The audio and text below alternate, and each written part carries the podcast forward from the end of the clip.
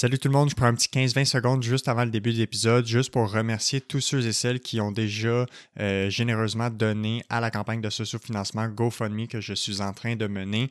Pour ceux qui ne sont pas au courant, je suis en sociofinancement actuellement pour assurer la pérennité du podcast. Si vous voulez plus de détails, euh, j'ai créé une petite vidéo qui explique le pourquoi du comment. Vous pouvez retrouver ça facilement sur euh, la page Instagram de Parle-moi de santé ou sur la page Facebook. Elle est en publication épinglée pour le moment. Vous pouvez simplement aussi googler GoFundMe Parle-moi de santé. Donc, euh, bon épisode. Rebienvenue à Parle-moi de santé, ici Alexis Goujon, physiothérapeute, épisode numéro 33. Aujourd'hui, on parle des douleurs à l'épaule avec la physiothérapeute Marjorie Gingras. On a vraiment fait un tour d'horizon des diagnostics ou des pathologies, les blessures les plus courantes à l'épaule. Donc, on parle de capsulite, on parle de tendinopathie, de syndrome d'accrochage, euh, de luxation, dislocation, de fracture, de prothèse d'épaule. Et on a fait un tour d'horizon avec Marjorie des différentes causes, les signes et symptômes de, toutes ces pathologies-là et surtout euh, comment la physiothérapie, quel genre de traitement, de prise en charge, d'intervention sont nécessaires pour aider les différentes douleurs à l'épaule. Euh, Marjorie Gingras est euh, physiothérapeute avec une très grande expérience et a développé avec le temps une expertise pointue pour la clientèle de blessures à l'épaule. Pendant de nombreuses années, elle a traité des, des, des épaules exclusivement, donc elle ne pratiquait de la physiothérapie que pour traiter des bobos à l'épaule. Euh, donc, c'était une invitée euh, extrêmement pertinente pour l'épisode d'aujourd'hui. Et on a également parlé des chirurgies à l'épaule. Donc, quand est-ce que les chirurgies sont réellement euh, utiles? Et peut-être qu'il y a beaucoup de fois dans les, dans les cas que des chirurgies sont inutiles. On a également parlé du rôle de l'imagerie médicale dans le diagnostic et la prise en charge des blessures, douleurs à l'épaule. Donc, vraiment, aujourd'hui, un épisode qui est assez euh, très bien dédié à une articulation, à un type de pathologie, euh, ce qui sort un petit peu des habitudes, mais vraiment là, c'est un excellent tour d'horizon pour les gens qui veulent en apprendre plus sur l'épaule. Donc euh, voilà, je vous souhaite une excellente écoute sur cet épisode numéro 33 sur les douleurs à l'épaule avec la physiothérapeute Marjorie Gingras.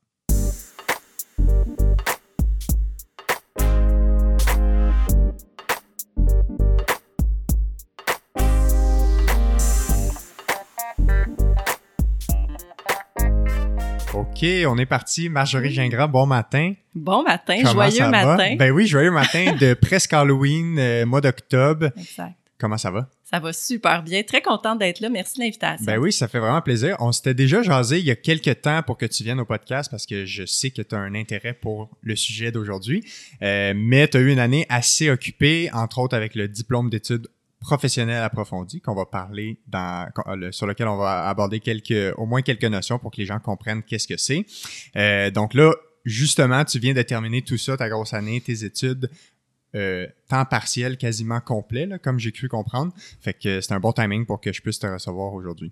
Excellent. J'ai du temps maintenant. Oui, du exactement. Temps pour euh, des choses autres que le travail, la famille et les études. la, section études, c'est conclu en juillet. Et le temps est très précieux, surtout pour tous les gens qui sont ah, ben, les physiothérapeutes ou les professionnels de la santé qui sont très impliqués, qui donnent des conférences ou qui suivent mm. des formations plus approfondies, euh, qui ont aussi beaucoup de formations à faire. Fait que notre temps est très précieux. Fait que je suis très content de te recevoir. Ça fait plaisir. Puis je, je rajouterais formation à faire ou formation qu'on a envie de faire. Exactement, Je pense que c'est ça qui rend notre profession dynamique, c'est de toujours apprendre. Ouais, tout à fait. Puis surtout le fait que c'est une profession qui, ou c'est un sujet où, en fait, la santé en général, c'est quelque chose qui est constamment en évolution, en émergence. Fait que on n'a comme pas le choix d'avoir le constat premier qu'on va jamais tout savoir et tout ce qu'on tout ce qu'on connaît, on peut pas le prendre pour acquis, puis ça peut tout le temps être remis en question, d'où la pertinence euh, de se former et de t'avoir aujourd'hui justement pour parler de l'épaule, parce qu'on parle des blessures à l'épaule, des douleurs à l'épaule en général.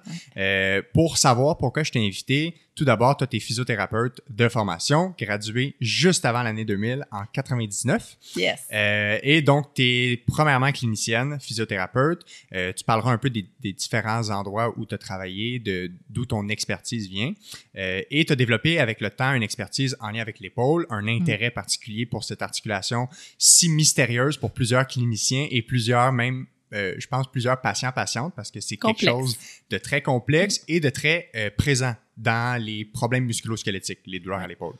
Euh, et justement, tu viens de terminer ton DEPA, qui est le diplôme d'études professionnelles approfondies en physiothérapie neuromusculo-squelettique. Oui, physiothérapie avancée neuromusculo-squelettique, exactement. Difficile de pas s'enfarger dans ces termes-là. Il y a des acronymes qu'on va devoir expliquer à répétition parce que c'est un nouveau rôle. Ouais, moi, je suis graduée de la première cohorte à l'Université de Montréal. Ouais. Euh, Université de Montréal qui était l'endroit où j'ai aussi gradué en 99. Donc, 20 ans plus tard, je suis retournée m'asseoir euh, dans un format différent là, pour euh, reprendre les études. Exact. Puis, es également, tu donnes la formation dans le, le, le grand domaine des douleurs des blessures à l'épaule, euh, conférencière aussi dans le domaine.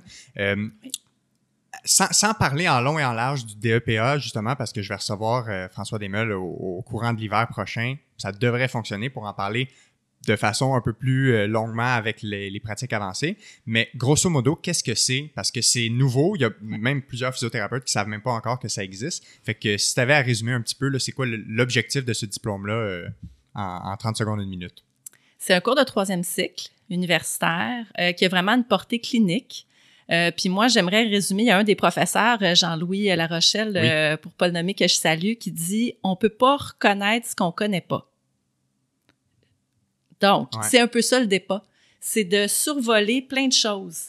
Euh, de la pédiatrie, du TCC, mais surtout l'ortho, la rhumato, ouais. problématique de douleur. je veux tellement pas en oublier, là mais on reçoit plein de conférenciers, OK? Puis on va vraiment aller se, se spécialiser ou euh, acquérir une expertise, je devrais utiliser là, comme mot, ouais. euh, pour la physiothérapie de première ligne. Donc, une physiothérapie qui est davantage euh, portée sur le diagnostic, la vie, être au sein d'équipes pour aider l'orientation des patients, préciser les diagnostics neuromusculo-squelettiques en physiothérapie, ouais. suggérer de l'imagerie, suggérer de la médication ou de la démédication, être capable d'avoir une vision globale en équipe avec les équipes de première ligne pour que le patient, dans le fond, la problématique, on le voit là, aux nouvelles, là. Hein, ça fait les nouvelles, les problématiques à l'urgence. Ouais, les gens consultent, euh, on veut les ressortir rapidement. La, la, la portée, la, la, porte la plus rapide de sortie, c'est la médication.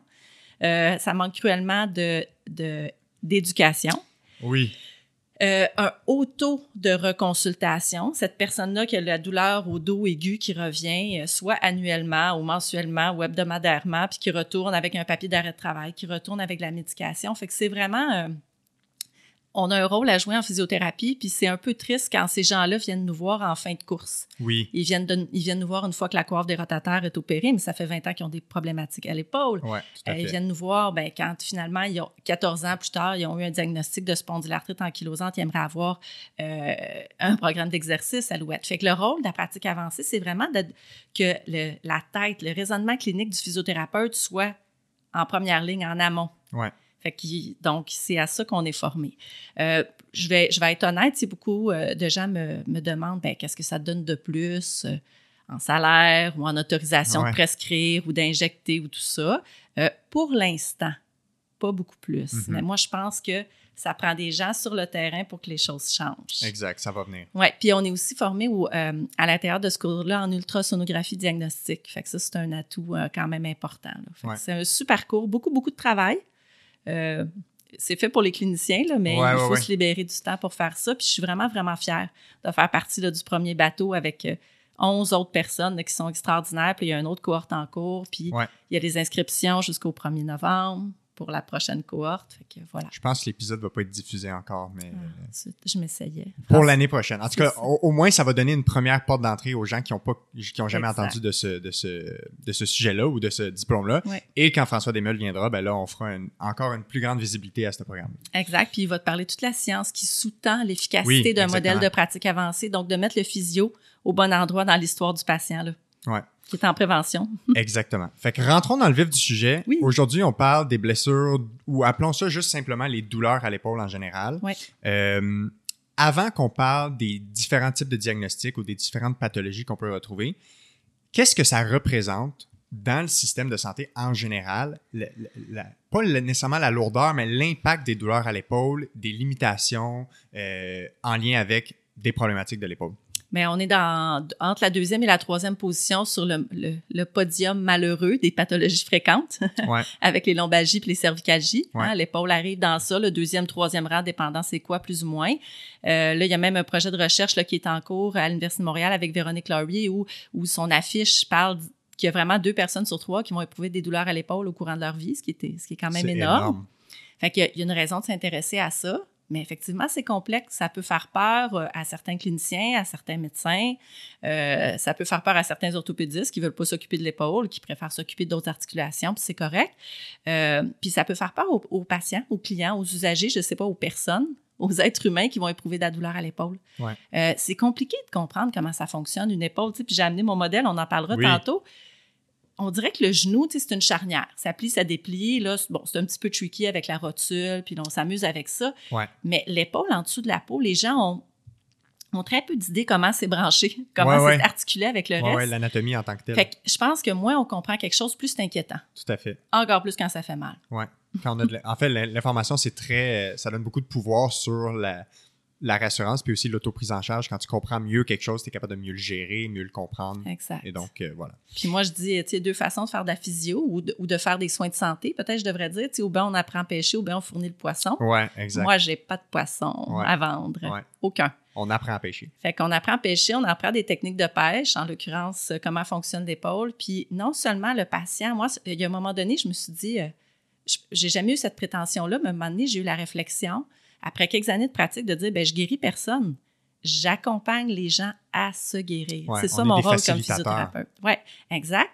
Puis non seulement une fois que la personne comprend, elle peut se guérir, donc aller mieux, ou du moins être fonctionnelle, même si c'est pas parfait, mais aussi elle prévient les prochains épisodes. Ouais. Et a un prochain épisode, elle est moins inquiète parce qu'elle a des outils, elle sait quoi faire. Ouais, Mais ça, c'est pas juste pour l'épaule, hein? c'est pour euh, l'ensemble. Ben, ça, ça résume un peu les meilleures pratiques qu'on veut avoir pour l'ensemble de la prise en charge des troubles, pathologies musculo-squelettiques. Le patient, comme étant expert de sa condition, Exact. expert de sa pathologie, ça va avec l'éducation, puis comprendre tout ça pour être capable de mieux s'en sortir, puis mieux gérer. Parce que souvent, c'est aussi des... En fait, on va tous passer un jour ou l'autre par une blessure ou une douleur. Fait que même si c'est à 20-25 ans qu'on a un premier épisode, tout ce qu'on apprend, tout ce qu'on tout ce qu'on acquiert, ça va nous servir pour, à 40-50 ans, notre petit mal de dos qu'on a le matin ou peu importe si ça arrive un jour. Fait que c'est jamais perdu, puis c'est de l'acquis. Puis justement, si on faisait juste donner le poisson tout le temps, ben la personne, dans 20 ans, elle a encore besoin d'un nouveau poisson. Elle a besoin d'un poisson. si elle sait pêcher, elle va aller pêcher elle-même. Exact. Quand elle va se tanner du saumon, elle va prendre les gleffins, puis Eh, elle va cha- ça, changer de poisson, mais il reste quand même qu'elle n'aura pas après pêcher. Ouais. Fait que, non, effectivement, puis je pense que c'est un propos au-delà de l'épaule très important à avoir. Ouais. Cet aspect préventif euh, d'auto-prise en charge du patient, auto-efficacité, en anglais on dit Ouais, self-efficacy. self-efficacy. Fait que donner confiance au patient que même si l'épaule est il y a une petite calcification, il y aurait une déchirure partielle de coiffe des rotateurs ou il y a de la douleur occasionnelle, on peut fonctionner, Ouais. répondre à nos besoins, être heureux, pas se sentir handicapé, même si la condition n'est pas parfaite. Ça aussi, c'est important. Mhm. Fait que je pense que plus tôt on est dans l'historique de douleur du patient, puis même dans un monde idéal avant, Ouais, ouais, avant ouais. l'histoire de douleur, ben là, il y a toute une, une santé musculo-squelettique qu'on peut se permettre. de- Puis on vit de plus en plus vieux, hein? C'est sûr qu'à 93 ans, on va avoir une polyneuropathie sensitive au niveau des membres inférieurs, même si on n'est pas diabétique, peut-être. Ouais, c'est possible. Puis on va probablement avoir euh, deux déchirures massives de coiffe, des rotateurs, mais sans nécessairement une perte fonctionnelle. On va avoir, Exact. moi, ce que j'appelle communément les check engines. Oui, Fait qu'on va avoir beaucoup de check engines. on va en parler tantôt. On va en avoir plus parce qu'on vieillit plus vieux. Ouais. Fait que, voilà. On va aussi normaliser certaines choses parce que, tu sais, Ouais. juste le terme déchirure de la coiffe des rotateurs, Ça semble incroyable et ça semble, euh, ça semble déchirant comme problème, justement. c'est un mot douloureux. Exactement. L'accrochage aussi, on Oui, va en parler. On va en parler. Fait que, rentrons dans le- la première catégorie. On va parler des grandes catégories diagnostiques à l'épaule. Puis c'est sûr qu'on pourrait en, on pourrait en avoir beaucoup plus, mais on va rester dans le, le- mettons, le principal qu'on peut voir Ouais. comme clinicien en, en pratique. Et euh, probablement, tu sais, 90 à 95% des douleurs musculo-squelettiques de l'épaule vont se retrouver dans ces catégories-là. Fait que si on commence avec tout ce qu'on pourrait mettre comme grande catégorie de tendinopathie, accrochage de la coiffe des rotateurs. On peut rentrer là-dedans même les déchirures, puis peut-être que les déchirures, on fera comme une parenthèse euh, ou, un aparté plus précis là-dessus. Euh, appelons ça les problèmes reliés à la coiffe des rotateurs. Qu'est-ce que c'est? Ça ressemble à quoi cliniquement?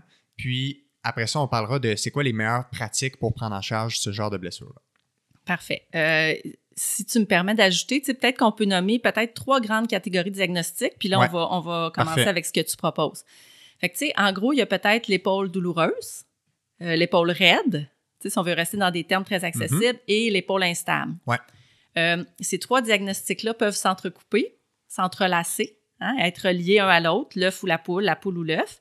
Puis je rajouterais un, un quatrième diagnostic qui serait la protection musculaire muscle guarding, Ouais. qui peut aussi se greffer à une épaule instable, étrangement, à une épaule douloureuse.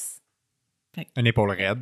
Une ça épaule peut avoir l'apparence d'une épaule raide. c'est ça. Fait que peut-être que la personne, dans le fond, est, est raide là, mais est en muscle guarding, en protection musculaire là, en douleur. Fait que Ouais.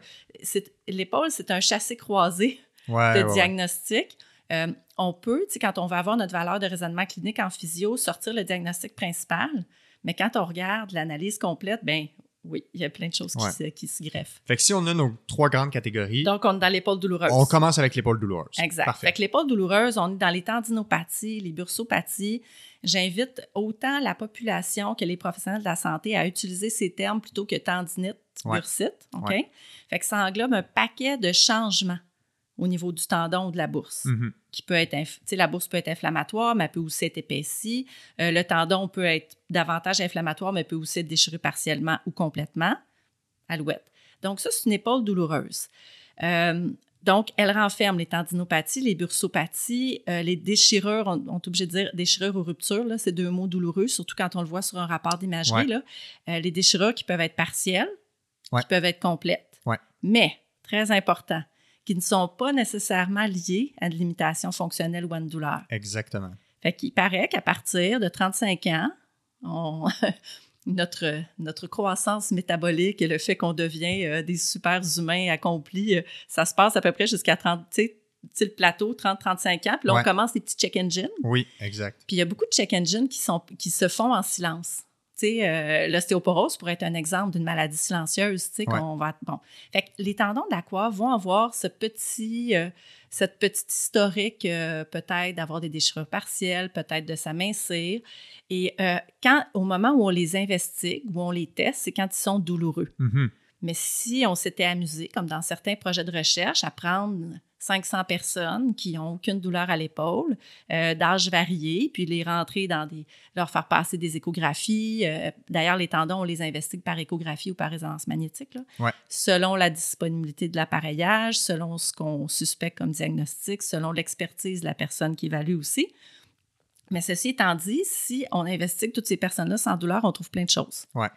Fait qu'en haut, là, je ne veux pas me tromper de stats, là, mais en haut de 65 ans, c'est 45% des gens qui vont avoir une déchirure euh, qui peut être complète, mais pas nécessairement massive, mais sans symptômes. Donc, déchirure, tu sais, le premier constat qu'on peut déjà faire, c'est déchirure n'égale pas à douleur. Exact. Et douleur n'égale pas à déchirure nécessairement. Oui, puis n'égale pas nécessairement non plus perte de fonction. Exact. Fait que ça aussi, c'est important. Fait qu'on peut Ouais. être fonctionnel puis relativement peu douloureux avec une coiffe des rotateurs déchirés. Ouais. Puis, tu sais, les projets de recherche sont amusés. Une épaule douloureuse, une épaule non douloureuse. Ben, des fois, ils s'amusaient à investiguer les deux épaules puis ils trouvaient des dommages encore plus importants.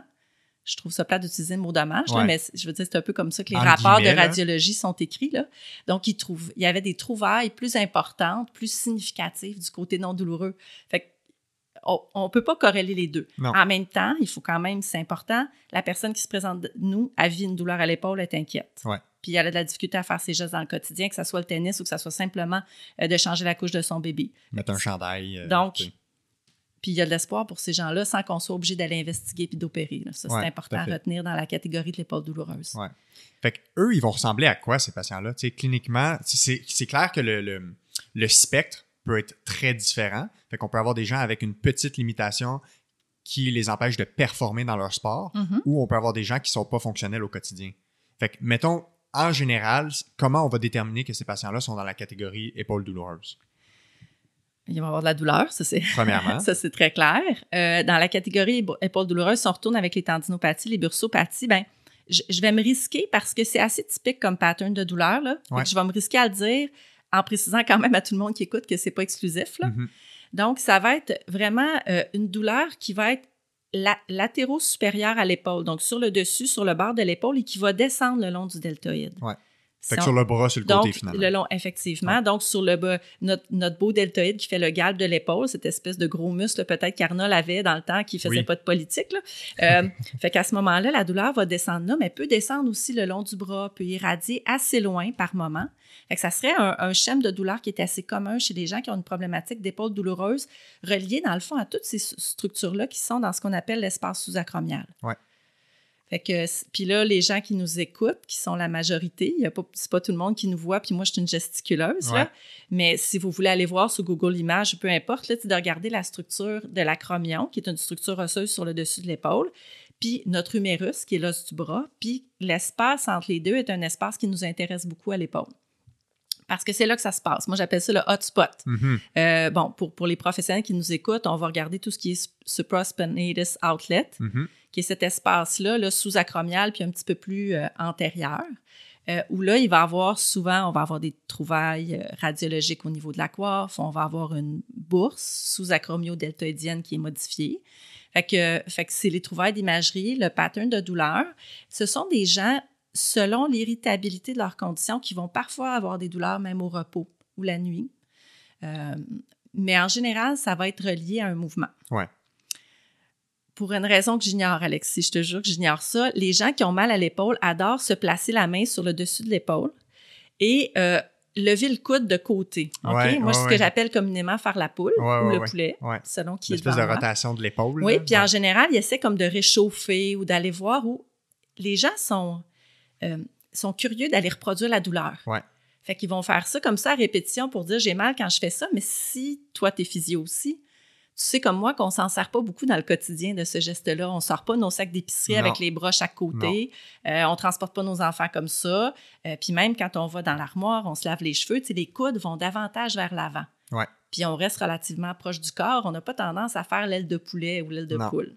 À, à moins de faire des mouvements très spécifiques dans, en haltérophilie, par exemple, ou en musculation. Exact. Puis là, c'est intéressant que tu m'amènes à est-ce qu'on devrait, tu sais, pour avoir de jolis deltoïdes qui forment un beau galbe de l'épaule, est-ce qu'on devrait mettre des poids à bout de bras chaque côté puis de les élever, tu sais, ce Mhm. qu'on appelle les lateral raise? Lateral raise, ouais. Exact, pour ceux qui écoutent puis qui font de l'entraînement. Fait que, est-ce qu'on peut travailler autrement notre deltoïde, ce qui nous permettrait à notre espace sous-acromial de devenir un peu moins souffrant chez certaines personnes? Mhm. Puis je dis pas qu'on devrait le modifier pour tout le monde. Je dis qu'il y a certaines personnes qui ont des douleurs à l'épaule qui devraient peut-être se tenir un peu plus loin de ce type d'exercice. Qui peuvent travailler de façon aussi efficace l'épaule avec d'autres types d'exercices. Et qui sont peut-être beaucoup plus proches de ce qu'on fait en fonction réelle avec l'épaule. Merci. Parce que de tenir un sac d'épicerie à bout de bras sur le côté, on fait jamais ça. On, on s'en sert pas, en Exact. fait. On fait ça pour avoir des gros deltoïdes, au même type que si on va vers le membre inférieur, ça serait concret pour les gens de comprendre ça, pour les gens qui nous écoutent. Euh, on fait du leg extension Ouais. au gym pour avoir des gros quadriceps découpés. Mais dans le fond, quand on pense à ça, notre quadriceps, ce qu'il fait, c'est qu'il monte, il descend des escaliers, il s'accroupit, il Ouais. se lève, il s'assoit d'une chaise, il marche, il court. Ouais.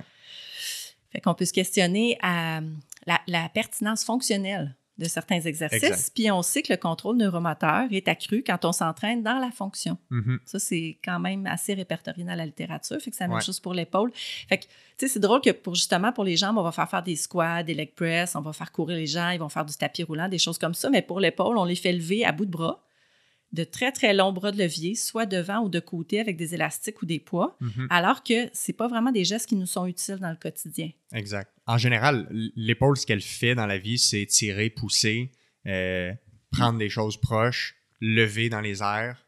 mais Merci somme de dire. en avant de nous. Exactement. Donc, Le mettre la main l'épaule, dans le dos, mettre la main derrière. L'épaule pousse, tire, soulève et euh, l'aspect de précision. Ouais. Oui, L'épaule, oui. je- c'est pas l'épaule qui a une dextérité, mais euh, la visée. Ouais. Viser quelque chose avec précision, ça appartient à l'épaule aussi. Puis ça au niveau placer la main dans l'espace finalement. Exactement. Dessiner. Ouais. Alouette. Tu as parlé de tendinite, bursite, qui sont des termes euh, que les gens. euh, que- qui fait peur aux gens, assurément. Pourquoi tu parles, tu sais, tu as dit l'importance de moins utiliser ces termes-là, Ouais. ou le terme tendinite, justement. Euh, tendinite est associé à inflammation. On, on associe beaucoup la douleur à l'inflammation. Mhm. Pourquoi c'est important de revoir ce concept-là, que c'est pas nécessairement l'inflammation qui fait mal, et donc, Exact. faut peut-être pas nécessairement nommer un problème de tendon comme étant une tendinite, justement. Mais en fait, c'est d'utiliser, dans le fond, cette espèce de terminaison pathie, bursopathie, tendinopathie, euh, Blaise Dubois dirait fasciapathie plantaire. Ouais, c'est que ça plantaire. englobe les pathologies de cette structure-là. Fait que ça évite d'être, euh, d'essayer de. Puis de toute manière, tu sais, en physio, euh, bon, je comprends qu'il faut faire des diagnostics en physiothérapie, puis que je comprends que ça rassure les patients, ça oriente les équipes avec lesquelles on travaille et tout ça, mais moi, ce qui m'intéresse comme physio, c'est pas tellement ce qui fait mal, c'est pourquoi ça Ouais. fait mal. Et, Et comment on va faire pour que ça fasse plus mal? C'est ça. Fait que moi, ça m'intéresse pourquoi ça fait mal. Si je le comprends, je l'explique au patient. Je l'explique au patient, à la personne plutôt. Euh, ben, elle, elle a ses outils. Elle a appris à pêcher. Mhm. Fait que, oui, ça prend un diagnostic de structure, mais moi, j'aime beaucoup le, le- ce qu'on appelle le diagnostic de mouvement. Ouais. Essayer de comprendre comment, soit la gestuelle répétée, euh, les positions soutenues. Puis là, je dis pas bonne ou mauvaise posture, parce qu'il y a deux choses qui sont super importantes. C'est le temps qu'on passe dans une position et la fréquence à laquelle on le fait. Fait que quelqu'un qui se tient avec le dos un peu enroulé, avec la tête en protraction, pour moi, c'est pas la fin du monde s'il passe pas ses journées entières comme ça. Voilà. Quelqu'un qui s'assoit sur son divan, comme j'appelle ça en sirène, tu sais, qui va s'asseoir avec un, un de ses pieds en dessous de la fesse, l'autre jambe un peu de côté. J'ai pas de problème avec ça si, ben, un soir sur deux, il fait la sirène de l'autre côté sur son divan. Ou qui bouge, puis qu'à chaque pause, il se lève, et voilà. Exact. Donc, euh, là, je m'en vais loin, je sors du sujet, mais si on retourne à- au terme pathie, donc, on englobe la problématique d'une structure, ce qui m'intéresse en physio, puis peut-être ce qui fait la différence d'un physiothérapeute par rapport à plein d'autres professionnels, c'est qu'on s'intéresse avec notre raisonnement clinique sur le pourquoi Mhm. de la problématique, de la douleur. Ouais. Puis en général, ce pourquoi-là, tu sais, si on reste dans cette catégorie-là des tendinopathies, Ouais. ça va être quoi les causes qui vont mener à ça? Pourquoi les gens développent des douleurs? Euh, Multifactoriel, tu diras, mais multifactoriel, mais si on parle du multifactoriel, âge, ouais. Plus on avance en âge. kilométrage. Ouais. Kilométrage. Euh, donc, je viens d'en parler. Position soutenue. Ouais. Position euh, geste répété. Ouais. Euh, tantôt, je disais, on fait la poule, tu sais, on, on tourne notre épaule sur le côté. Bon, ben ça, c'est un geste répété, dans le fond, qui peut être, je dis aggravant, là, mais qui peut être contributif. Ouais, qui peut être irritant pour le. C'est peut-être moins doux. Tu sais, j'essaie, tu sais, comme aggravant, irritant, je fais vraiment attention d'essayer d'utiliser des choix de mots Tout à fait. qui sont significatifs pour le patient, mais qui ne restent pas imprimés dans son cerveau comme quelque chose qui est une catastrophe, puis un Ouais. problème. J'ai une mauvaise posture, j'ai Ouais. un accrochage à l'épaule, j'ai une déchirure de coiffe. Mhm. Il y a beaucoup de littérature et de sciences maintenant sur l'impact des mots sur les effets potentiellement nocebo, psychologiques négatifs chez Ouais. nos patients. Fait que oui, il faut faire très attention. Puis moi, avec le podcast, j'essaie beaucoup de faire attention aux termes qu'on utilise. C'est très intéressant, tu sais, puis euh, merci de donner cette parole, euh, de, de, de- tu sais, de me permettre d'avoir une parole aujourd'hui, tu sais, Ben parce oui. que les gens, la population, moi, je pense que, tu sais, le système de santé va changer si on offre quelque chose de différent comme professionnel de la santé, mais aussi si le patient demande quelque chose de différent. L'usager, là, il arrive puis dit Moi, je veux avoir de l'éducation. Moi, je veux comprendre. Et là, on vient de changer. Là, on peut pas juste avoir le petit papier avec la prescription. Non. On, on est obligé de, de, de s'arrimer, trouver des outils éducatifs. Puis c'est là que le physio dans l'équipe, il devient vraiment un aide là, pour le médecin, là, Oui, tout à fait. clairement. Fait que là, on s'en. On, je- On parlait des causes des tendinopathies, ça, fait que l'âge, Bon, il y avait l'âge, les gestes aggravants, les positions soutenues. Euh, étrangement, ta morphologie. Je te donne un exemple. Toi, tu mesures 6 pieds qu'elle, qui ta copine, mettons, mesure 5 pieds 2. Vous travaillez sur le même comptoir. Mhm, c'est OK. vrai. Hein, vous avez un seul comptoir à la maison. Ouais. Peut-être qu'elle, elle devrait être sur la table et toi sur un comptoir.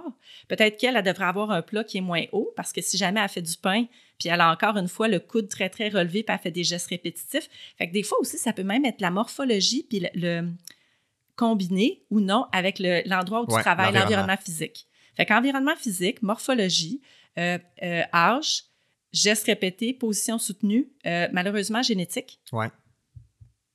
Comme- des fois, comme des tout, fois là, tu as choisi les bons parents, des fois les moins bons parents, des Ouais. fois pour des raisons génétiques, mais tu sais, je sais pas toi qui as choisi, là. Ouais. Les sports? les sports, la surcharge, la sous-charge. Mhm. Fait que le tendon, là, il est. Ben, premièrement, le tendon, il n'aime pas le changement.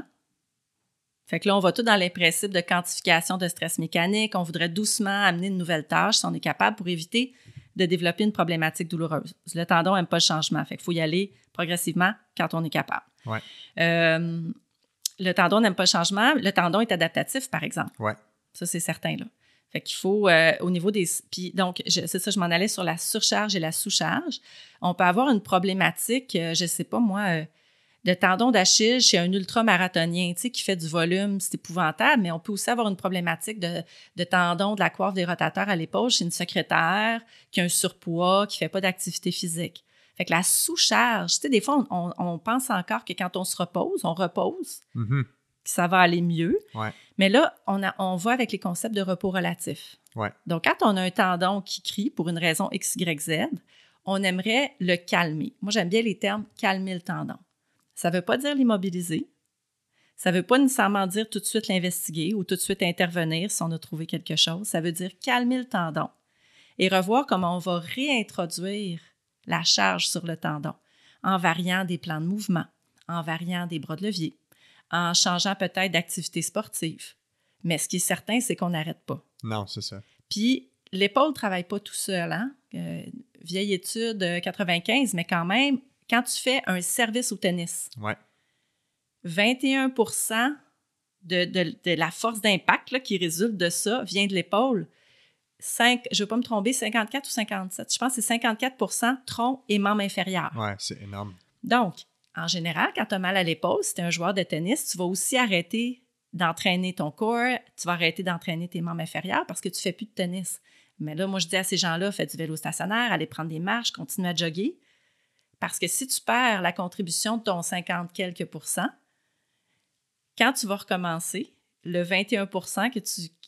ça va être davantage que 21% qui va devoir venir de l'épaule, ce qui serait un non-sens. Oui. Tu as parlé de sous-charge. Euh, justement, dernièrement, on en avait parlé euh, la semaine passée en préparation.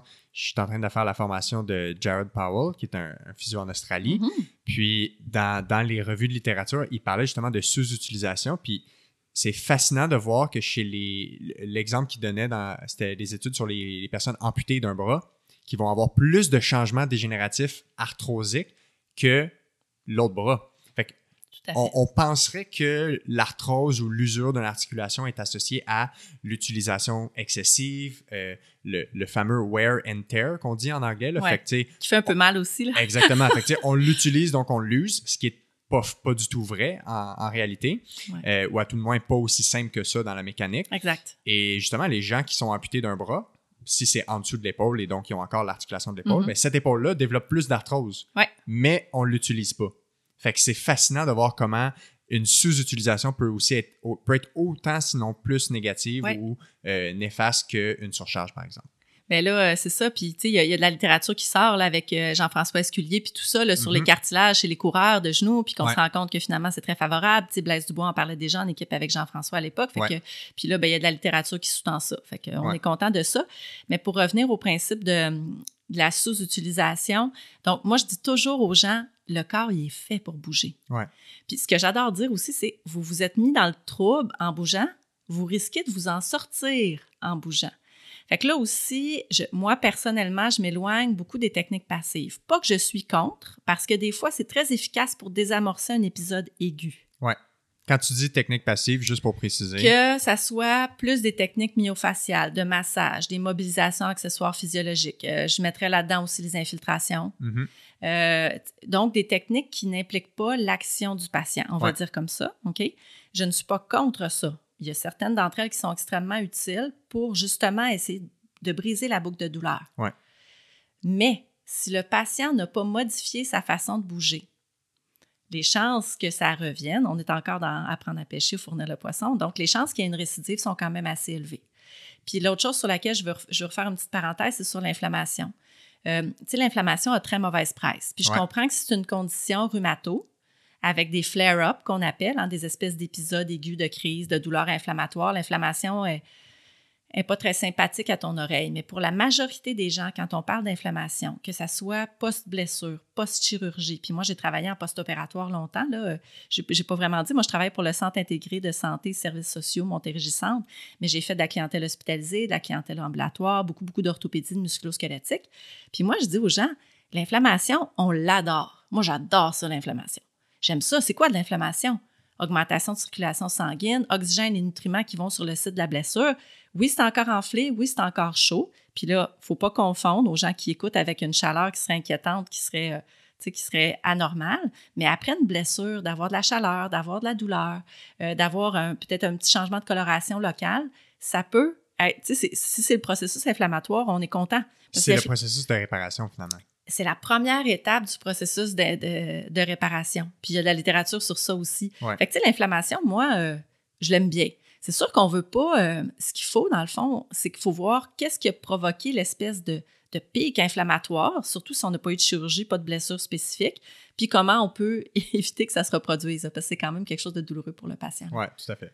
Puis dans les tendinopathies, qui, si on reste encore dans notre épaule douloureuse. Mhm. Euh, fait que tu as parlé des interventions passives qui peuvent être utilisées dans un bon contexte, avec la bonne éducation, en, faisant, en, en- en éduquant le patient sur qu'est-ce que ça fait et qu'est-ce que ça ne fait pas, ces, Mhm. ces interventions passives-là, qui peuvent être utilisées pour calmer le feu au début, Yeah. en combinaison avec modification de certaines postures, de certains gestes, adaptation de l'environnement, pour que ce feu-là se calme. Puis après ça, quand on veut rebâtir, parce que si on veut, euh, si on garde la métaphore du feu, il y a le feu dans la maison, on éteint le feu, puis après ça, on rebâtit la maison tranquillement. Ouais. Qu'est-ce qu'on fait pour bâtir notre maison quand on a cette épaule douloureuse-là ou cette tendinopathie-là? Euh, j'ai certains petits trucs, là. Puis euh, il y a certaines choses qui sont bien documentées dans la littérature, d'autres qui arrivent de mon expertise de 22 ans de physio. Puis peut-être depuis 2007, là, je me, depuis que j'ai fait le cours avec Joanne Tardy, qui est une physiothérapeute à Québec, là, Ouais. qui, fa- qui- qui a formé beaucoup à l'Université Laval à l'époque, puis euh, euh, pour l'ordre professionnel en formation continue au niveau des épaules. Euh, je lui dois beaucoup parce que ça m'a donné tellement une fondation rigoureuse et solide par rapport à l'épaule. Fait que depuis 2007, je m'intéresse à ça. J'ai eu ma clinique privée complémentaire à, à l'hôpital où je voyais juste des conditions d'épaule. Fait que la courbe d'apprentissage s'est faite comme de façon Plus très rapide. intéressante. Puis bon, j'ai eu du post-op, j'ai déjà eu une épaule d'une personne amputée. Euh, tu sais, j'ai- fait que j'ai vu des conditions post-opératoires, mais aussi post-fracture, euh, ou à ma clinique privée, plus des conditions, je, je vais dire de simple douleur, mais je veux, je veux pas que ce soit un terme euh, Sans opération ou c'est sans, ça, exact. Une douleur qui tout ça, Ouais, ou ça. instabilité, épaule qui débarque, tout ça. Ouais. Fait que, euh, ceci étant dit, je m'en allais où? Des fois, je parle le fil comme ça. Les grands Fait principes. Oui, c'est ça. de les grands principes de, de réintroduire. Fait que, il y a différentes choses que j'aime beaucoup. Bon, euh, raccourcir le bras de levier, Mhm. donc garder les charges plus près de soi. Euh, les plans de mouvement. Oui. Puis c'est pas le même plan qui fonctionne pour tout le monde. Parce qu'on a des postures différentes, parce qu'on a des morphologies différentes. Parce que l'omoplate, sais, l'acromion, qui est le petit os sur le dessus de l'épaule, n'a pas la même morphologie chez tout le monde. Ouais. Fait que l'angle de mouvement qui fonctionnait pour Monsieur X ne fonctionnera pas pour Madame Y. C'est là qu'on est accompagné du physio pour nous guider là-dedans. Qui trouvent des solutions à ça. Exact. L'autre chose que j'adore aussi utiliser, euh, des exercices debout ou des exercices combinés avec quelque chose du membre inférieur. Donc, monter sur une marche ou faire un squat en même temps ou même se tenir sur une jambe parce que là, il y a la contribution du 54% de corps et de jambes. Ouais. Habituellement, les gens vont avoir moins de douleur à l'épaule quand ils font les exercices en position debout. Ah ouais, hein? Ouais. Ou en- comme je te dis, mettons en Quand ils faisant n'ont un pas pas 100% du, du genre- focus sur. En faisant un pas vers l'avant, Ouais. euh, donner une cible qui n'est pas l'épaule. C'est-à-dire que, puis là, je vais citer euh, euh, un, un- un- un spécialiste d'épaule euh, au Royaume-Uni, qui est Jeremy Lewis, Dr. Mhm. Jeremy Lewis, que j'ai le bonheur de bien connaître, puis on a même un lien d'amitié.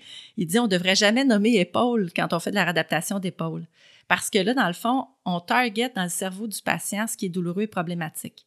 Donc, on devrait plus dire mets la main sur ta tête, Mhm. euh, va toucher le post-it que j'ai collé au mur. Ouais. Fait que là, ça va se faire beaucoup plus naturellement, puis le patient ne sera pas compté. C'est comme de dire à quelqu'un qui a eu une prothèse de genou, pliez votre genou. Ouais, ouais, ouais. Hey, la grosse cicatrice. Moi, j'ai fait ça en aigu, là, avec les agrafes, puis tout ça. Là.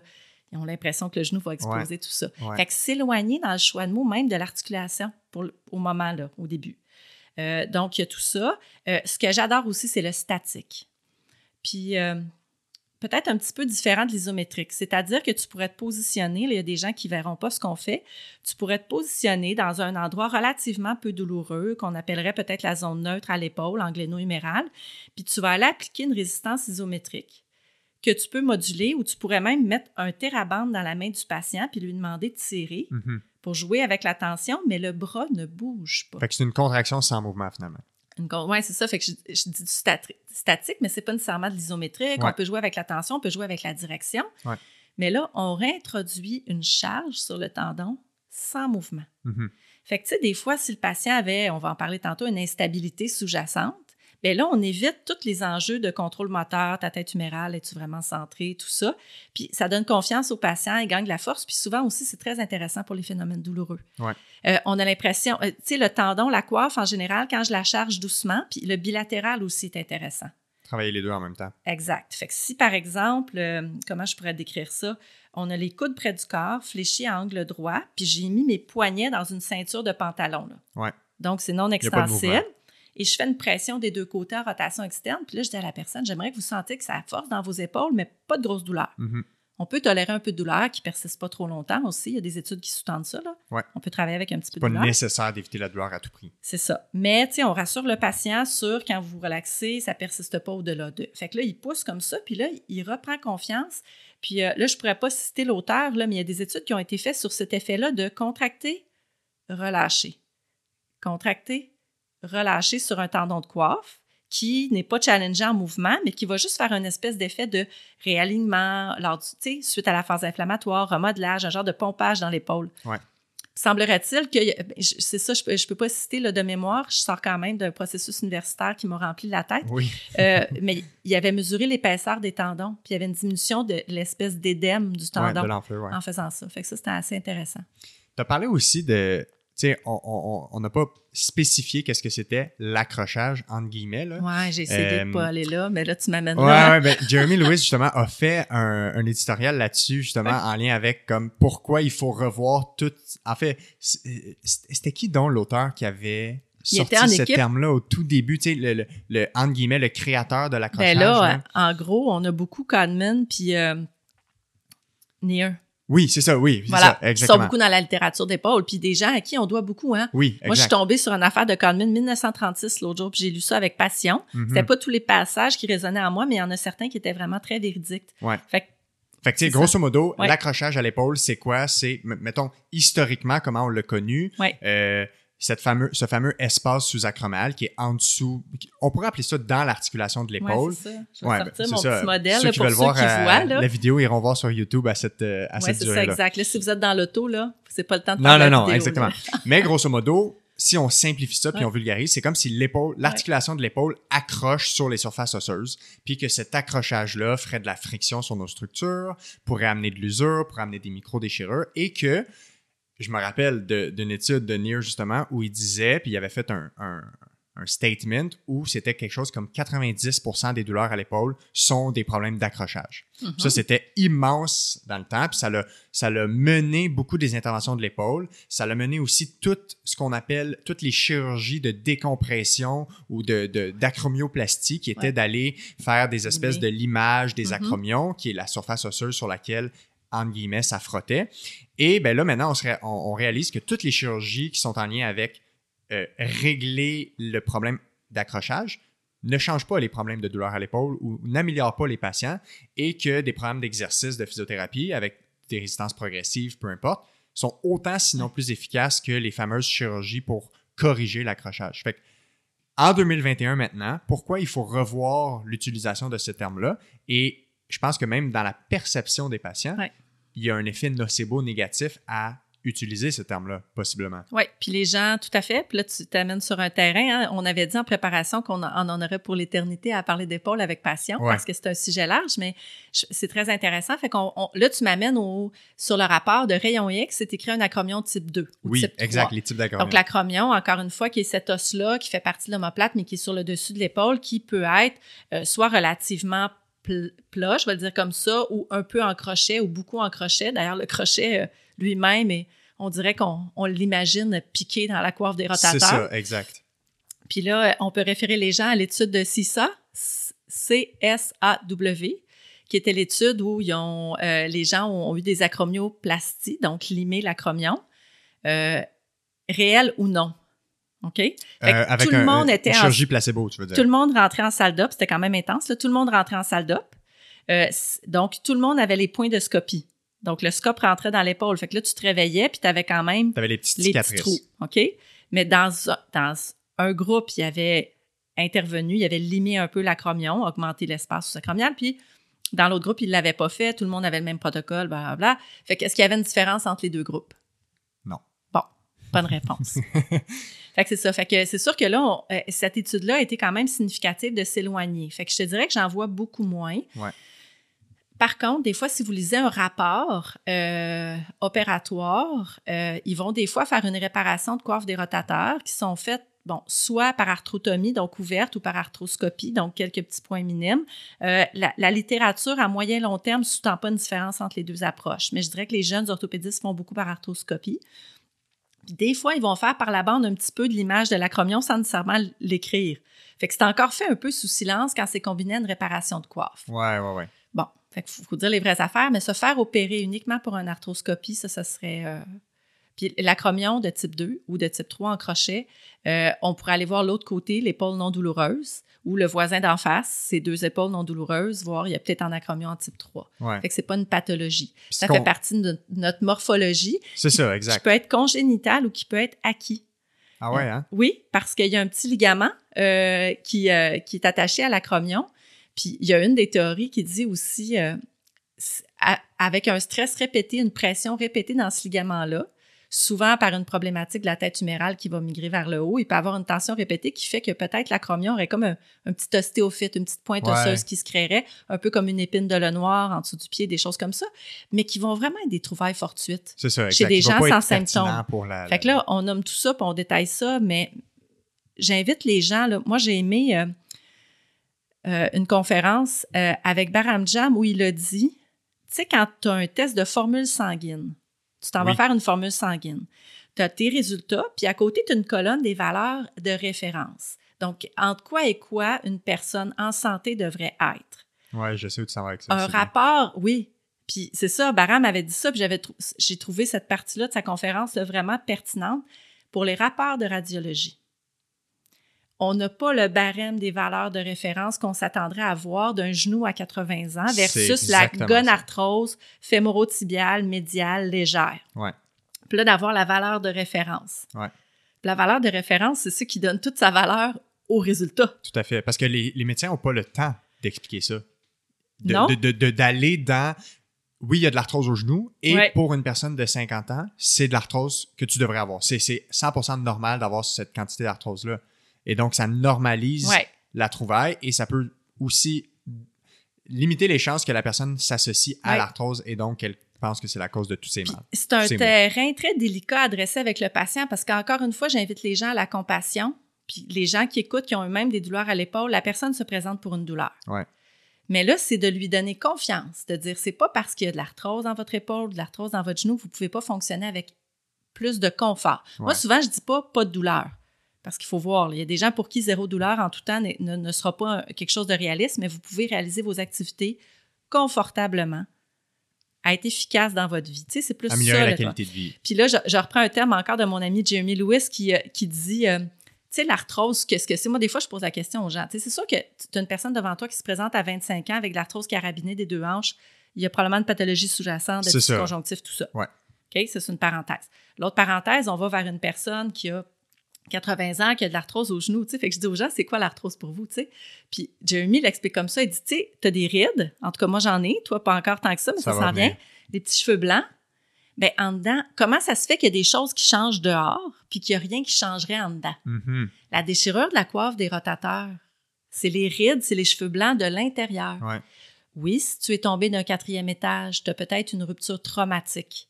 Ça, c'est autre chose. Mais la majorité des gens ont des ruptures acquises simplement, donc ils sont dans nos valeurs de référence attendues pour l'âge, pour la plupart. Ouais. Et on peut redevenir minimalement douloureux avec une coiffe des rotateurs qui est partiellement ou même complètement déchirée selon la dimension, puis selon le mécanisme aussi. Ouais, exactement. Puis on a aussi le phénomène de déchirure aiguë sur chronique. Ouais. Donc, on a, ju- on a déjà un petit terrain préparé, puis là, il nous arrive un événement traumatique. Là, à ce moment-là, on, puis ça, c'est important de le dire, si subitement, après un événement traumatique à l'épaule, il y a une incapacité à lever le bras, on peut lever avec l'aide de l'autre bras, le bras tombe. Il y a vraiment une faiblesse majeure. Ça, c'est une urgence à consulter Ouais. pour être référé rapidement en orthopédie pour voir euh, si on est candidat ou non à une chirurgie. Puis ça, c'est l'orthopédiste qui va prendre cette décision-là. Exactement. Mais nous, en physiothérapie, en pratique avancée, c'est ça, on pourrait dépister ça, puis Ouais. utiliser les corridors de fast track, parce que l'orthopédiste, il va être le premier à me le dire, Marjorie, ces gens-là, je veux les voir vite. Oui, exact. Parce qu'on a une fenêtre, selon la littérature, entre 3 et 6 mois là, pour intervenir sur une coiffe qui est déchirée massivement suite à un trauma, tu sais, quelque chose de, subi. Là.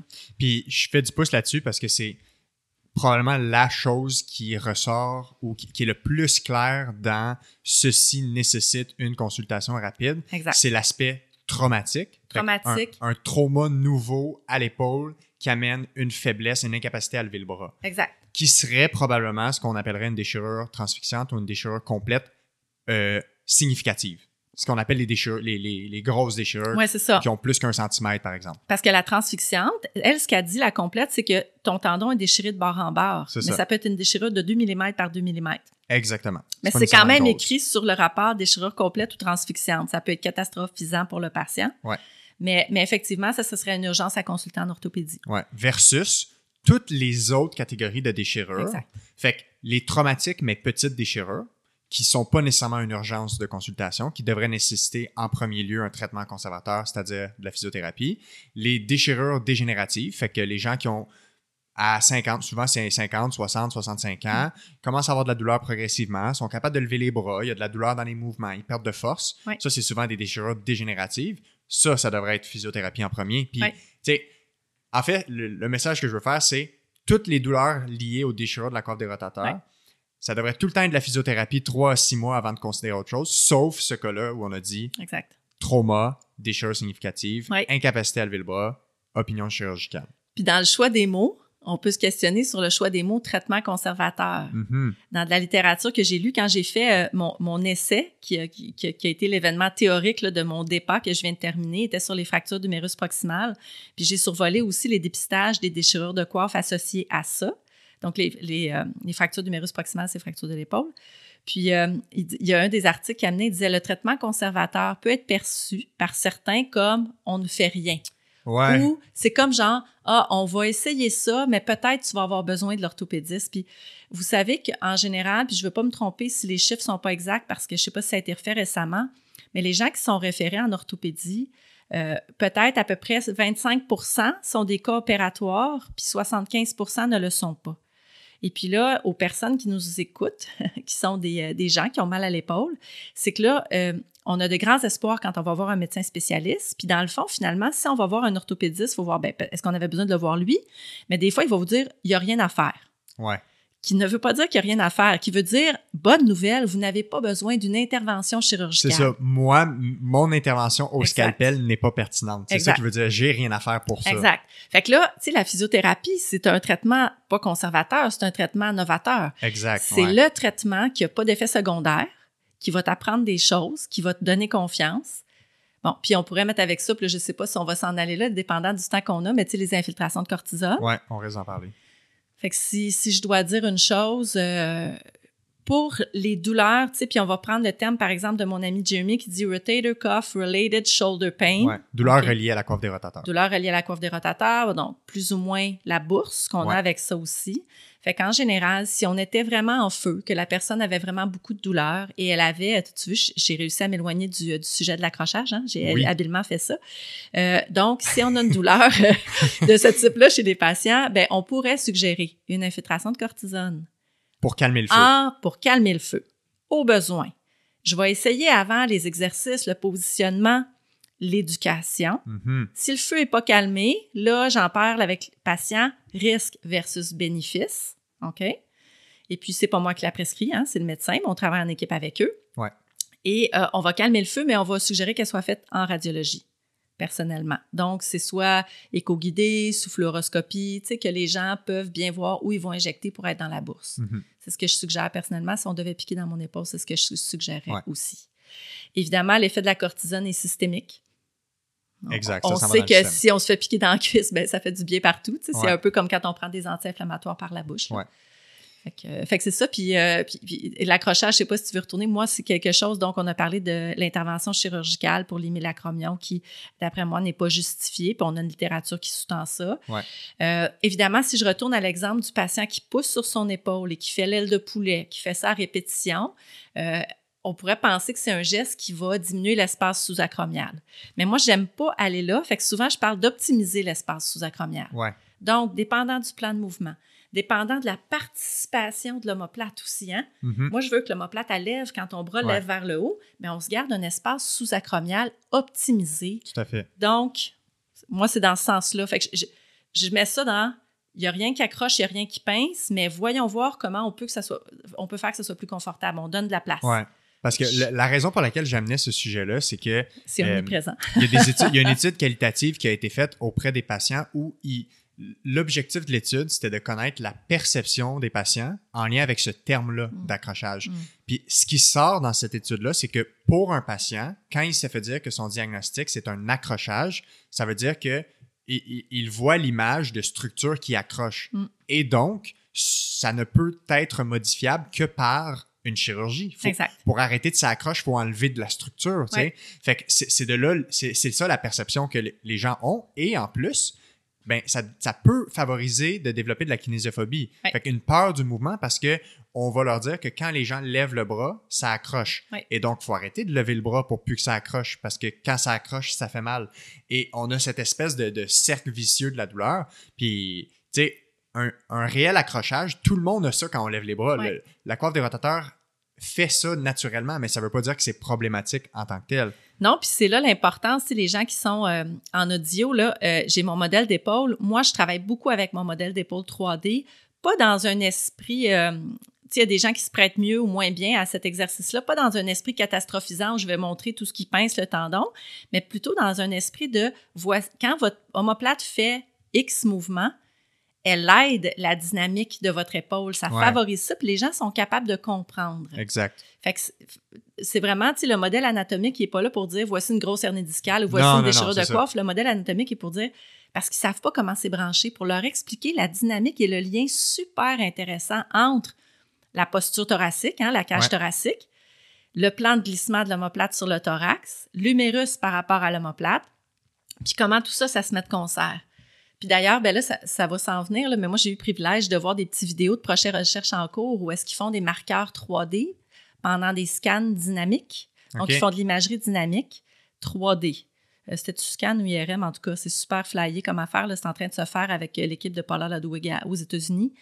Puis, euh, c'est fascinant de voir la coiffe, qu'est-ce qu'elle fait pendant que le bras lève en haut.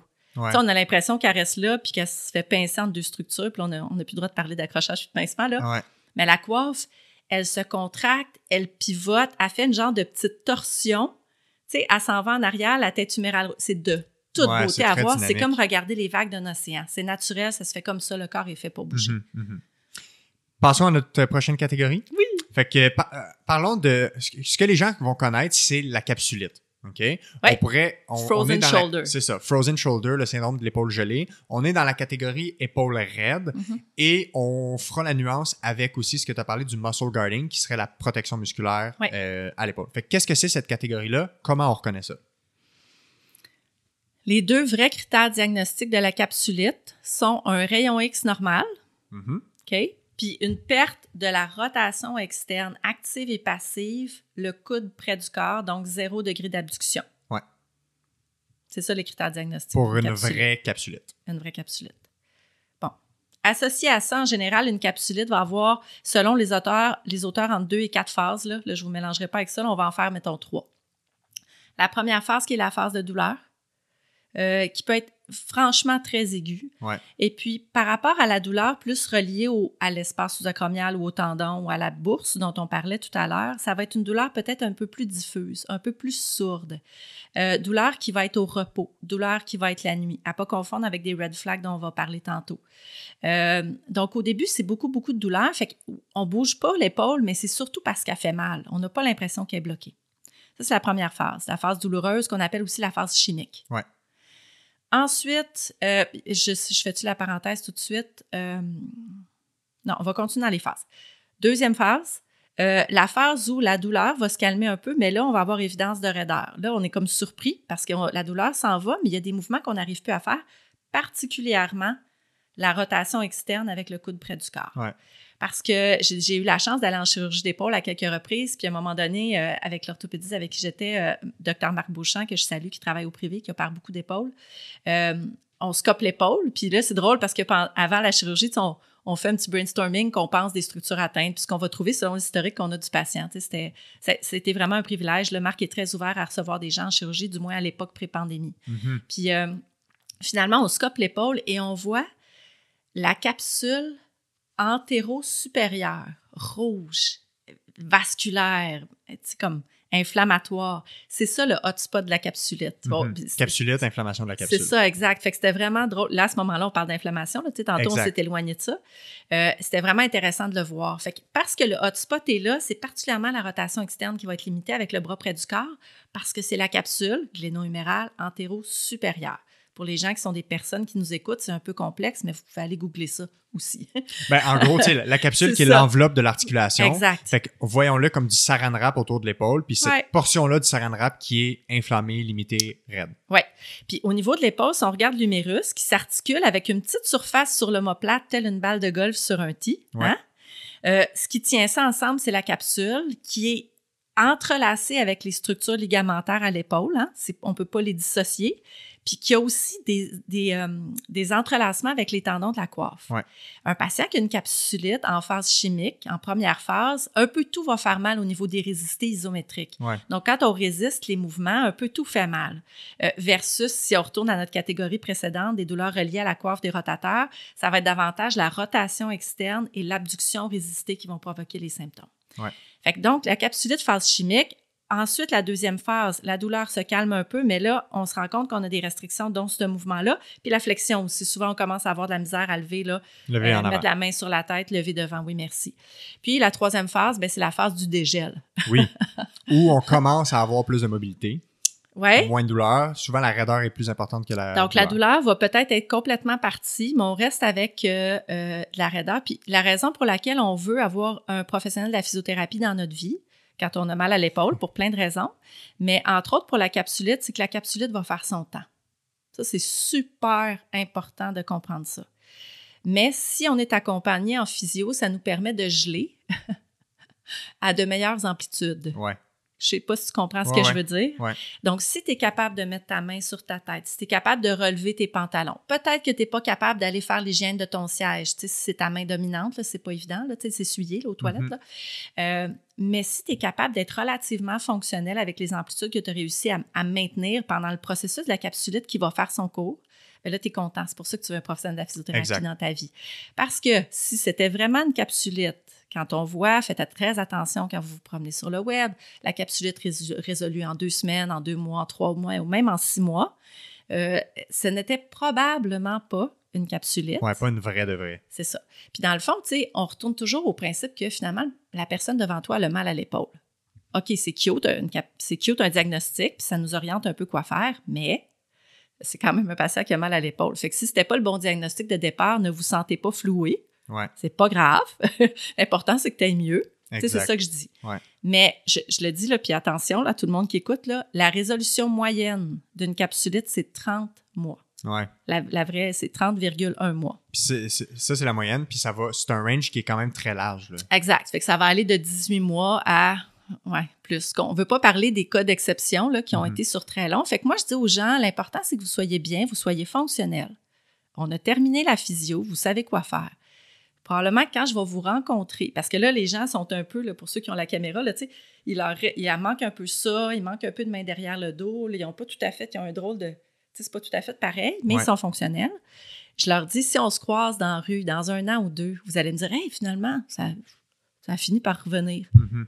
Puis j'ai eu, j'ai eu le- la chance ou la malchance pour eux d'avoir des gens dans, dans mon entourage proche qui ont fait des capsulites. Puis, euh, puis c'est vraiment ça. Tu peux À un les moment donné, ben, ben, je les suivais pas parce que je Non, disais, mais t'as tu tout peux, ce tu qu'il peux faut. les voir euh, vu Moi, que je connais. moi, je suis une fille qui donne des outils. Hein, Ouais, ouais. Fait qu'à un moment donné, il faut qu'ils s'envolent du nid là, avec Ouais. les outils. Puis je dis, tu te rappelles juste si tu as besoin. Mais quand je les ai, je les ai vus aller, puis à un moment donné, ça revient. Mhm. Fait qu'il faut être confiant. Quand, Exact. je, quand, je, Optimisme. quand je dis 30 mois, oui, ça a l'air épouvantable, mais la bonne nouvelle, c'est qu'on est ensemble. On va essayer que ça se passe le mieux possible. Puis ça, ça va encore s'améliorer. Ouais. Puis ce que tu viens de dire, moi, je vais faire du pouce là-dessus parce que tu parlais d'être confiant. Oui. Euh, quand on prend la grande catégorie des douleurs à l'épaule, il y a, il y a, tu connais Rachel Chester, Oui. qui a fait des études en lien, qui fait beaucoup de J'ai recherches. d'é- d'échanger avec elle au Ouais. congrès d'épaule à Paris en Fait 2019. qu'elle, elle a fait- Charmante. Ouais, exact. Puis elle a fait beaucoup de recherches en lien avec c'est quoi les autres facteurs autres que la blessure qui déterminent comment les gens évoluent par rapport à leur douleur à l'épaule. C'est magnifique comme Ça, étude. j'en ai déjà parlé dans d'autres épisodes, mais vu qu'on parle d'épaule, puis ces recherches-là sont en lien avec l'épaule, on va faire du pouce là-dessus. On prend toutes les catégories de douleurs à l'épaule. N'importe qui qui consulte pour une douleur à l'épaule, euh, il il y a des facteurs qui déterminent si on évolue mal. Hmm. Les deux premiers, qui sont des trucs assez logiques, c'est un très haut niveau de douleur puis un très haut niveau d'incapacité. Fait que déjà, si on a ça au début, euh, quand ils regardent, je pense que c'est trois mois, six mois, puis un an, ben, les gens qui ont un plus haut niveau de douleur évoluent moins bien. Ouais. Puis les gens qui ont un très haut niveau d'incapacité, fait qu'ils sont très limités, également évoluent moins bien. Ouais. Mais ils sont allés plus loin que ça, puis ils ont regardé deux autres facteurs, qui est de un, l'auto-efficacité à la douleur, fait que le On en a pain self-efficacy, ouais. qu'on pourrait décrire ou qu'on pourrait euh, résumer à euh, la confiance d'atteindre quand même des objectifs malgré la douleur. Fait que, un- en lien aussi avec la résilience, la capacité à surmonter les épreuves. Euh, puis le deuxième élément qui était, puis ça c'est mon préféré, l'attente que la physiothérapie va nous aider à guérir. Exact. Et ce qui est fascinant, c'est que hein? exactement. Puis, on- puis la question était, euh, je pense qu'il cotait ça de 0 à 7. À quel point pensez-vous que la physiothérapie va vous aider à régler votre problème? Mhm. Et les gens cotaient ça de euh, je pense un peu, pas du tout, ou juste que oui, beaucoup, ça va m'aider. Ouais. Ce qui est fascinant, c'est que ces deux éléments-là, fait que le pain self-efficacy et l'attente d'aller mieux à physio, peuvent renverser les deux autres critères. Fait que, autrement dit, si tu as un très haut niveau de douleur, Mhm. une très grande incapacité au début, normalement, dans six mois, tu n'irais pas très mieux. Mais si tu as une bonne auto-efficacité à la douleur, fait que tu es capable de- d'accomplir des objectifs malgré la douleur, et que tu as l'attente que la physio va t'aider, ça renversait le pronostic négatif. Donc, autrement dit, tu rentres dans la catégorie, dans six mois, on se voit, tu vas bien évaluer.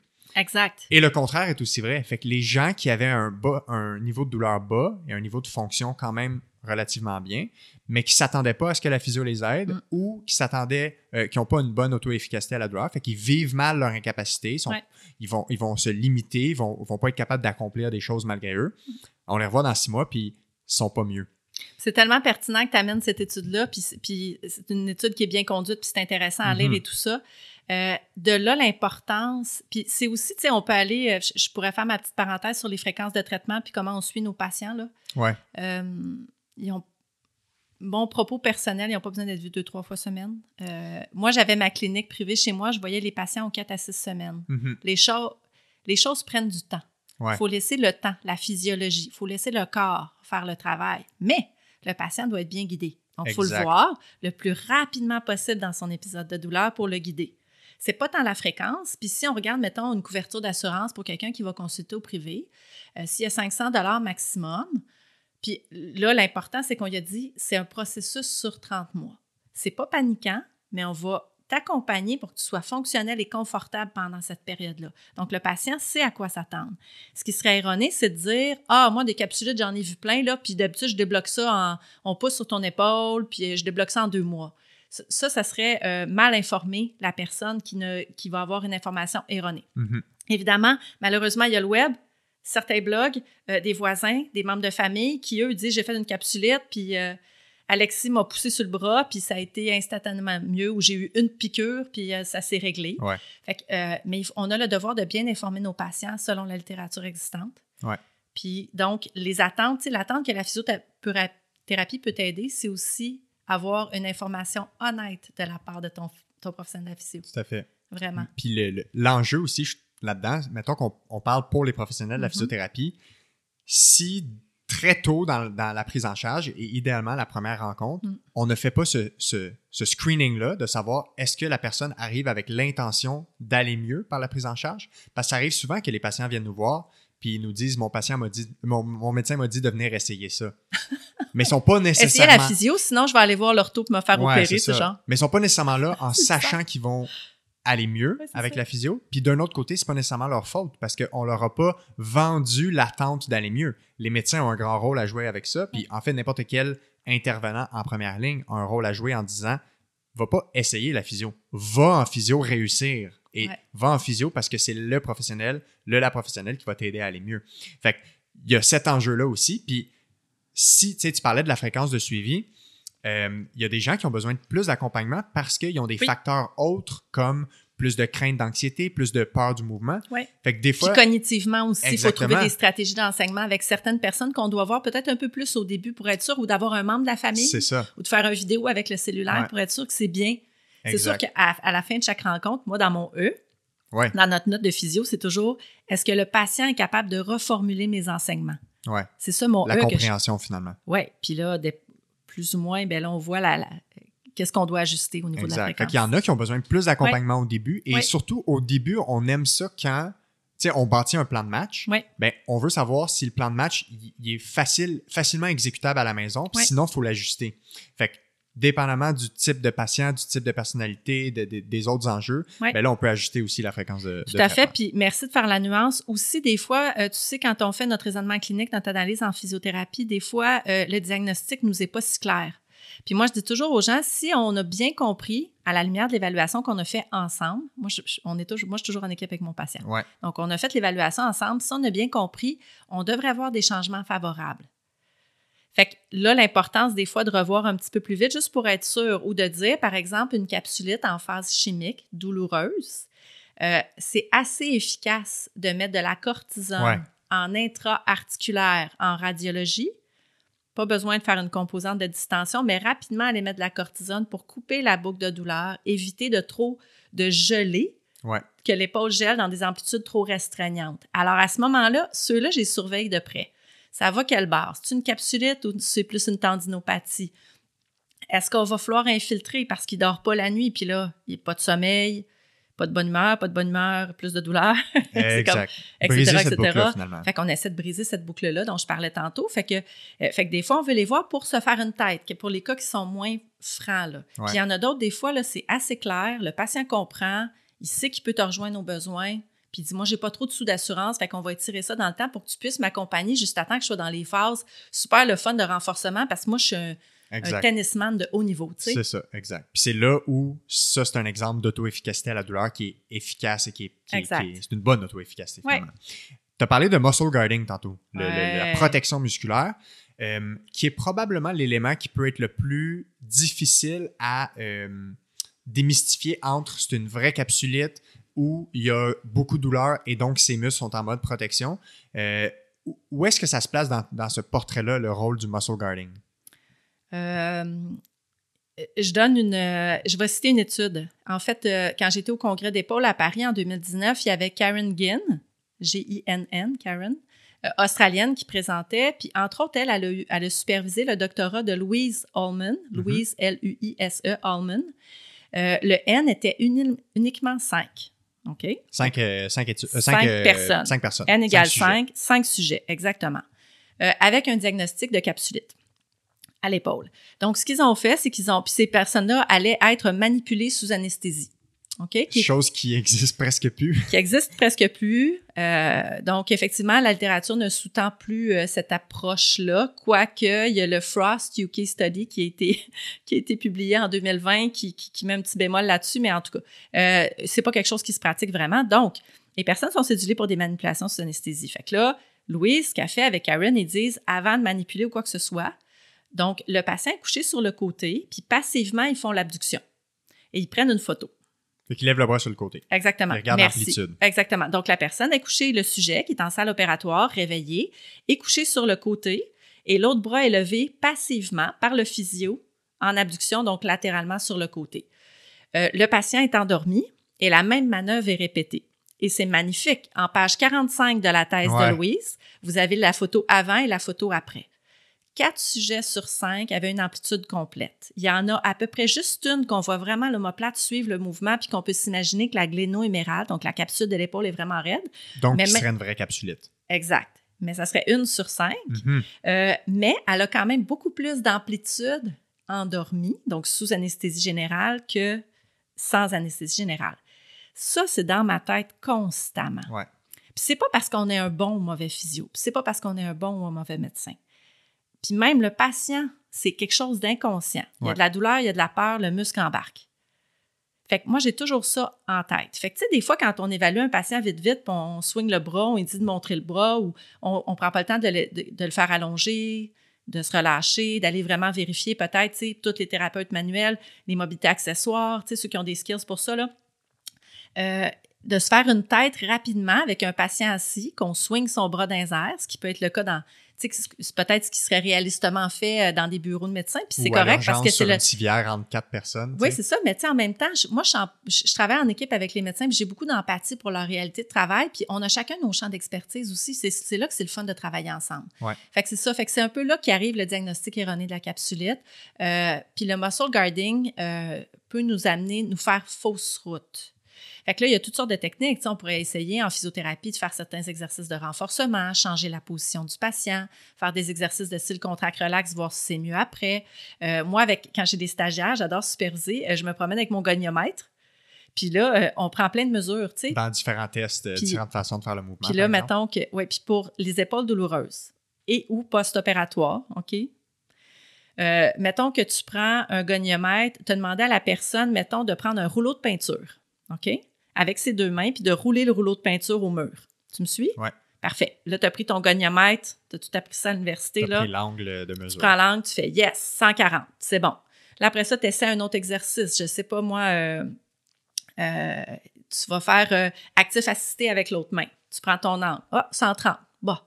Là, tu le fais coucher sur le dos, puis là, ben, ton stagiaire immobilise le bras passivement pour soi-disant étirer le patient qui est raide. Puis là, j'ai deux stagiaires en même temps, fait que l'autre mesure 125. Fait que moi, je dis toujours, ça prend l'exercice qui amène le plus loin Ouais. avec le minimum de douleur. Puis souvent, c'est pas mes mains. Mhm. Que- Surtout dans un cas de muscle guarding, parce que souvent, il y a de la crainte, de l'appréhension de tout ça. Exact. Donc, si on va aller optimiser nos amplitudes, c'est vraiment de chercher, essayer plein d'affaires, puis ça sera pas malheureusement la même recette pour chaque patient. hein. Non, tout à fait. La technique de pêche, c'est différente. C'est un peu ça. Là. Fait que- mais c'est le fun de, de se faire une tête, de, de réfléchir, pas juste dire Ah, ben, c'est une épaule raide, je fais du passif, je fais Mhm. des mobilisations passives. Ouais. Ah, c'est une épaule faible, je fais du renforcement. Il faut toujours être à on pour voir est-ce qu'on est vraiment en train de travailler ce qu'on pense qu'on travaille? Est-ce qu'on est vraiment en train d'aller optimiser? Parce que, comme j'ai dit, si c'est un cas de capsulite, on veut que l'épaule gèle le- avec les meilleures amplitudes possibles. Ouais. Donc, si on trouve un exercice qui combine minimum de douleur et maximum d'amplitude, on est super content. winner. Ouais. Ouais. Prendre photo avec le cellulaire, vidéo avec le cellulaire, le patient part avec ses petits outils. Ouais, Puis il a fait. compris parce qu'on a cherché ensemble. Moi, je mesure, je fais Ah, 125, on va essayer autre chose. Ah, 130, pas pire. Là, le patient est content. Puis là, il en essaye un autre, il dit ça là, j'ai combien, tu sais. Fait qu'il est en auto-efficacité, déjà en auto-prise en exact. charge. Puis le, cette étude-là avait quand même reçu les, les classiques critiques qu'on pourrait donner de cette étude-là, c'est ah ben c'est juste cinq sujets, mais c'est somme toute un, un, un pas qui, qui, qui démontre que quand tu as cinq sujets, quand même, avec un portrait clinique qui ressemble tous à ce qu'on pourrait qualifier de capsulite dans le temps, Ouais. et sous anesthésie générale, c'est-à-dire sont complètement endormis, tu regardes le bras, puis le bras, il lève quasiment au complet, voire au complet. Fait que c'est juste pour déterminer à quel point les processus qui peuvent faire en sorte qu'une épaule ne bouge pas sont beaucoup plus complexes que la limitation structure de l'épaule, si on veut. Mais c'est ça. Fait que je garde ça en tête. Puis le muscle guarding peut être combiné à l'épaule instable, peut être combiné à l'épaule douloureuse, Mhm. peut être combiné à l'épaule raide. C'est-à-dire qu'après le muscle guarding, on peut avoir une raideur. Ouais. Tu sais? Parlons justement de l'épaule instable. On Euh, on rentrerait là-dedans les luxations, les Ouais. subluxations Ouais. ou les instabilités de l'épaule qui n'ont pas nécessairement eu un trauma. Euh, sais, grosso modo, à quoi ça ressemble? C'est quoi le- le- les principes derrière le- l'épaule instable? Puis comment on fait justement pour, euh, pour régler ça? Euh, comme depuis tantôt, j'ai parlé des douleurs qu'on pouvait trouver là, de façon euh, un petit peu plus typique là, pour la majorité des cas. J'ai parlé des douleurs plus sur le dessus, sur le côté de l'épaule, pouvant parfois irradier dans le bras pour les problématiques plus de tendons, bourse. Douleurs plus diffuses, plus sourdes, plus profondes dans les décomposantes de capsulite phase 1, phase chimique. Mais c'est pas exclusif, là, mais c'est des choses que je reconnais là, dans, dans les patients d'épaule. Euh, au niveau de l'épaule instable, on va avoir, on va souvent remarquer une plainte de douleur antérieure à l'épaule, ouais. carrément antérieure, devant l'épaule, très profonde. Donc, entre l'os du bras, mettons, puis en avant de Ouais, l'aisselle, ouais, juste au-dessus de l'aisselle, on va dire comme ça, ou en arrière, postérieure, dépendant de la stabilité, est-ce multidirectionnelle, antérieure, postérieure, inférieure, tout ça. Fait que ces gens-là, habituellement, vont décrire une douleur plus profonde. Ils rentrent quasiment leurs doigts, là, puis ils disent « ça fait mal », tu sais. Mhm. C'est pourquoi? Tu sais, C'est à cause du labrum, qui est le petit cartilage dans l'épaule? Est-ce que c'est- on- je, je fais pas de, mais souvent j'ai ça. Évidemment, on pourrait avoir une épaule instable qui est combinée avec une tendinopathie, bursopathie. Fait que là, c'est pour ça qu'il faut quand même C'est pour ça que je dis, faut pas être exclusif. Il faut pas s'arrêter à ça, dire, ah, la personne a dit, que- comme Marjorie l'a dit au podcast d'Alexis, Ouais, là, il y a la ça. douleur profonde en avant, là, ça doit être une instabilité antérieure. Il faut pas aller là. là. Ouais. Puis, euh, qu'est-ce qui peut mener à. Ben, ben, on, on a le contexte traumatique, qu'on pourrait jaser rapidement, puis de voir avec eux qui va être candidat, par exemple, à une chirurgie, qui va être candidat plus à un traitement innovateur de physiothérapie. On ne dira plus conservateur. C'est un, bon, euh, un bon terme. Fait que comment, comment on les. Comment on les on les, on les classifie les gens avec des Ouais. luxations traumatiques ou des instabilités traumatiques. Il y a beaucoup de choses qui été écrites là-dessus, puis c'est assez facile à, à trouver, là, autant pour les personnes dans le public là, pour, euh, que pour les professionnels de la santé. Mais tu sais, il y a les, gros, il y a les traumatiques et les atraumatiques. Puis là, quand tu me demandes quel facteur pour amener ça, ben là, on retourne encore à la génétique. Ouais, exact. On pourrait avoir des maladies de tissu conjonctif, là, de style euh, syndrome de Marfan, Ehlers-Danlos, des choses comme ça. Euh, pour ceux qui, euh, je ne sais pas si je vais la faire longuement parce qu'on est surtout audio avec les gens qui nous écoutent, mais l'échelle de Bayton, Ouais. B-E-I-G-H-T-O-N, Ouais. qui est une échelle utilisée en rhumatologie. On peut passer l'échelle de Bayton sur nos patients qui va nous démontrer si on a une, une suspicion d'hyperlaxité euh, ligamentaire généralisée. Général dans le corps, c'est ça. Euh, par contre, l'épaule étant articulée comme une balle de golf sur un tee, on peut avoir une hypermobilité localisée, Qui est acquise. ou acquise ou plus ou moins congénitale. Ok. Ouais, il pourrait être acquise, mais qui pourrait être comme juste comme la couleur. Moi, je dis aux gens, c'est comme la couleur de tes ouais, yeux. ok, dans le sens là. Il y a des Ouais, ouais. choses qui, en Ça fait anglais, partie ils de la she came- morphologie, là. He came that way. tu sais. Ouais. Bon. Fait qu'on pourrait avoir ça. Alors, à ce moment-là, c'est important d'aller voir la mobilité de l'autre épaule. Ça, c'est la première chose que je veux dire. Tu sais, s'il n'y a pas d'historique de trauma, on a peut-être juste deux épaules très, très, très instables. Euh, sans être instable ailleurs. Si on est instable ailleurs, ben là, ça suggère juste un syndrome d'hyperlaxité, puis mais le traitement est le même, là. Mais c'est quand même ça qu'on adresse. Fait qu'on va voir droite versus gauche. Euh, puis là, euh, on va voir l'historique du patient. C'est quoi? Tu sais, c'était-tu... euh, des fois, tu vas avoir celui qui dit Ah, Moi, quand j'avais 8 ans dans la cour d'école, je me débarquais les épaules faire mes amis. Ouais. On a lui. Mhm. Lui, il arrive, puis un moment donné, il arrête de faire ça, mais il y a des douleurs d'épaule à un moment donné, mais c'est pas que son épaule débarque. Ça, c'est il est comique. Là. Tu sais, il lève son bras, on, on- on- entend ou on perçoit ou on voit le cloc. Tu sais, on voit vraiment l'épaule faire un soubresaut. Ouais.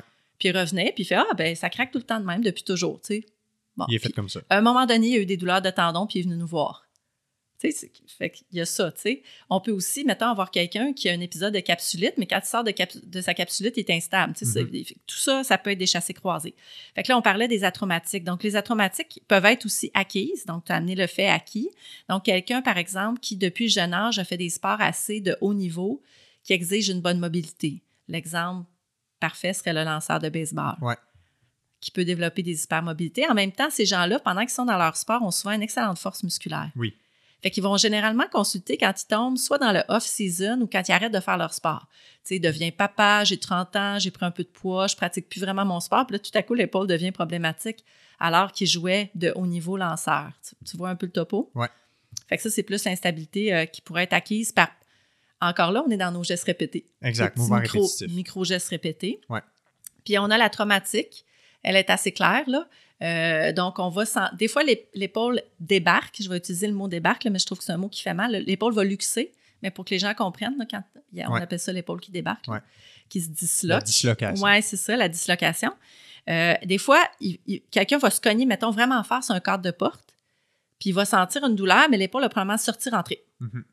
Mais il y a des fois, euh, je sais pas, moi, tu as le bras levé, puis tu reçois un coup sur ton bras, l'épaule débarque, tu t'en vas à l'urgence, puis il faut que- faut qu'il te sédationne pour réussir à réduire Ouais. euh, tout ça. Fait que là, on est dans le traumatique. Dépendant de l'âge où tu as, quand ça, ça arrive, on investigue ou non, on réfère à l'orthopédiste ou non. Il y a quand même, des- ça, ce serait un long sujet à embarquer là-dessus, mais il y a une littérature quand même exhaustive. Mais ce n'est pas une littérature euh, qui a un gros consensus. OK. Il y a on encore des opinions intervient, on n'intervient pas. Tu sais, on dit, mettons que ça t'arrive, tu as 18 ans, sportif de haut niveau, on devrait rap- rapidement te référer à un spécialiste, au moins pour avoir un avis. Mhm. On ne devrait pas juste euh, wait and see, attendre, te retourner au jeu puis se rendre compte que ça n'a pas marché. Ouais. puis- bon. Évidemment, s'il y a une structure osseuse qui est associée à la blessure, là, on va parler, euh, c'est un peu pour les professionnels de la santé, ils vont peut-être s'y retrouver, on va, on va parler des lésions de Hill-Sac, qui Mhm. sont les lésions au niveau de la tête de l'humérus, ou les lésions de Bancard, qui sont les lésions au niveau de la glaine, Qui sont comme des micro-fractures. qui est la petite des, des impactions, des Ouais. fractures impactions ou des fragments d'os. Ouais. Fait que quand c'est un bancard osseux au niveau de la glaine, ben là, il y a intervention chirurgicale parfois. Fait Ouais. qu'on veut l'avis de l'orthopédiste. C'est l'orthopédiste, le spécialiste. C'est lui qui opère, c'est lui le mécanicien. C'est le travail, la coordination d'équipe entre les deux qui est importante, de dire, hey, lui, je suis pas sûre, je veux qu'il il va voir son imagerie, il va voir l'orthopédiste, puis on va se faire une tête sur ça. Évidemment, c'est des principes de décision partagée. Ouais. La prise de décision partagée avec le patient qui devrait s'appliquer partout en, santé. Et si je me trompe pas, surtout, tu sais, d'avoir surtout cet avis-là si c'est un premier épisode traumatique, parce qu'il y a plus de chances d'avoir ces microfractures-là quand c'est la première fois que l'humérus, entre guillemets, sort de l'articulation. Puis, tu sais, euh, bon, dans, mon vécu d'épaule, il y a plein de choses qui me viennent en tête pendant qu'on parle, mais tu peux avoir euh, un homme de 65 ans qui a une problématique d'alcoolisme chronique, éthylisme chronique. Fait que, euh, bon, il a luxé une fois parce qu'il est tombé, puis il reluxe. Fait que, tu sais, là, on l'opère-tu? Puis si on l'opère, on l'opère comment? On va peut-être faire une, une, intervention chirurgicale qui implique les structures osseuses. On va appeler ça des latergets, des Bristow. Euh, donc, c'est une chirurgie qui va être beaucoup plus restreignante parce que ce patient-là, mettons, n'est pas compliant et pas. Euh, je veux dire, on a un pronostic de reluxation élevé. Fait que, c'est très, très large. Puis c'est pour ça que c'est important d'avoir l'avis de l'orthopédiste puis de, travailler en équipe. Puis encore là, la prise de décision partagée. C'est quoi les besoins fonctionnels du patient? Il a quel âge? Quels sont... La littérature dit quoi? Tu sais? Euh, puis le, patient, il veut atteindre quoi comme objectif? C'est quoi ses attentes? C'est quoi les risques et bénéfices? Euh, il y a des orthos puis qui sont honnêtes, puis ça, j'apprécie ça quand tu te fais opérer pour une instabilité d'épaule, où ils vont intervenir des fois, où ils vont comme... Euh, ils vont, j'appelle ça taiter la capsule, mais ils vont aussi des fois réparer ou non le labrum, qui est le petit anneau de cartilage qu'on a là, sur cette espèce de, de surface sur l'omoplate qu'on appelle la glène. Euh, en tout cas, il y a quand même de la controverse, puis il y a des choses qu'on opérait il y a 10 ans qu'on n'opère plus aujourd'hui, mais ceci étant dit, post-chirurgie pour une instabilité d'épaule, on s'attend à une perte de quelques degrés à long terme. Mm-hmm. il y a un des orthos avec lequel je travaille, il va dire bon, à peu près une 15 degrés de rotation externe qui va être perdu dans tous les degrés d'abduction. Donc, peu importe si le bras est près de ton corps ou loin. C'est important à savoir pour le professionnel de la physiothérapie parce qu'on ne veut pas pousser trop fort, on ne veut mhm. pas pousser trop vite sur ces gens-là. Ouais. Fait que c'est vraiment, tu sais, quand on accompagne une épaule instable, on est très prudent. Moi, je vise la fonction, puis après ça, on progresse tranquillement au niveau des amplitudes. Puis là, on combine des choses, puis on combine des répétitions, puis on combine de la force mais c'est très progressif. Puis on commence avec le statique avec ces gens-là aussi, pour s'assurer que la tête de l'humérus, donc le haut du bras, de, l'os du bras, euh, va bien répondre, va rester centré lorsqu'on fait certains efforts de certains groupes musculaires. C'est vraiment le fun d'accompagner ces patients-là. Mm-hmm. Et tous les patients, de la tête aux pieds, quand ils comprennent ce qui se passe, c'est intéressant. Mais le patient qui a une épaule instable, sa compréhension, c'est le selon moi, c'est le plus grand facteur pronostic favorable. S'il comprend son épaule. Il va savoir quoi choisir au gym comme exercice. Il va savoir où arrêter ses push-ups s'il y a une instabilité antérieure. Tu comprends? Ouais. Fait que là, lui, là, il faut qu'il comprenne l'épaule autant que toi. Fait que là, tu as tout ton exercice de pédagogue. Puis peut-être une barrière de langue peut-être qu'il est unilingue d'Ari. Moi, j'ai ça dans, dans, dans, mon hein? milieu. Là. Moi, je travaille maintenant, j'ai eu plusieurs fonctions dans le, dans le 6 de la Montérégie-Centre, mais là, je suis au GMF Azur. Donc, à Longueuil, Greenfield Park, multiculturel, euh, barrière de langue, euh, euh, connaissances différentes du sport, des fois, des gens, tu sais, tout ça. Fait que là, il faut être des fins pédagogues pour trouver la façon. Est-ce que c'est des vidéos YouTube? Est-ce que c'est à démontrer? Ça prend un traducteur, un membre de la famille. Mais euh, l'éducation est super importante pour tous les patients, particulièrement pour les épaules instables. souvent, en tout cas, moi, de ce que je remarque avec la, la, jeune expérience que j'ai encore avec les luxations d'épaule, les, les instabilités à l'épaule, quand c'est une luxation réelle qu'il y a eu, fait que en général, souvent ceux qu'on voit en physiothérapie, c'est les premiers épisodes puis qu'on va traiter exclusivement en physio.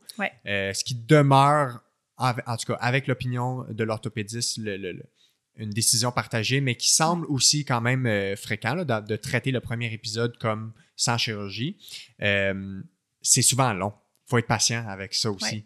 Euh, on a tendance à ce que, on, on veut que ce soit rapide, comme nous, on veut que ce soit mm-hmm. rapide pour nos patients. Nos patients veulent que ce soit rapide aussi, mais un peu comme la capsulette, il faut être patient.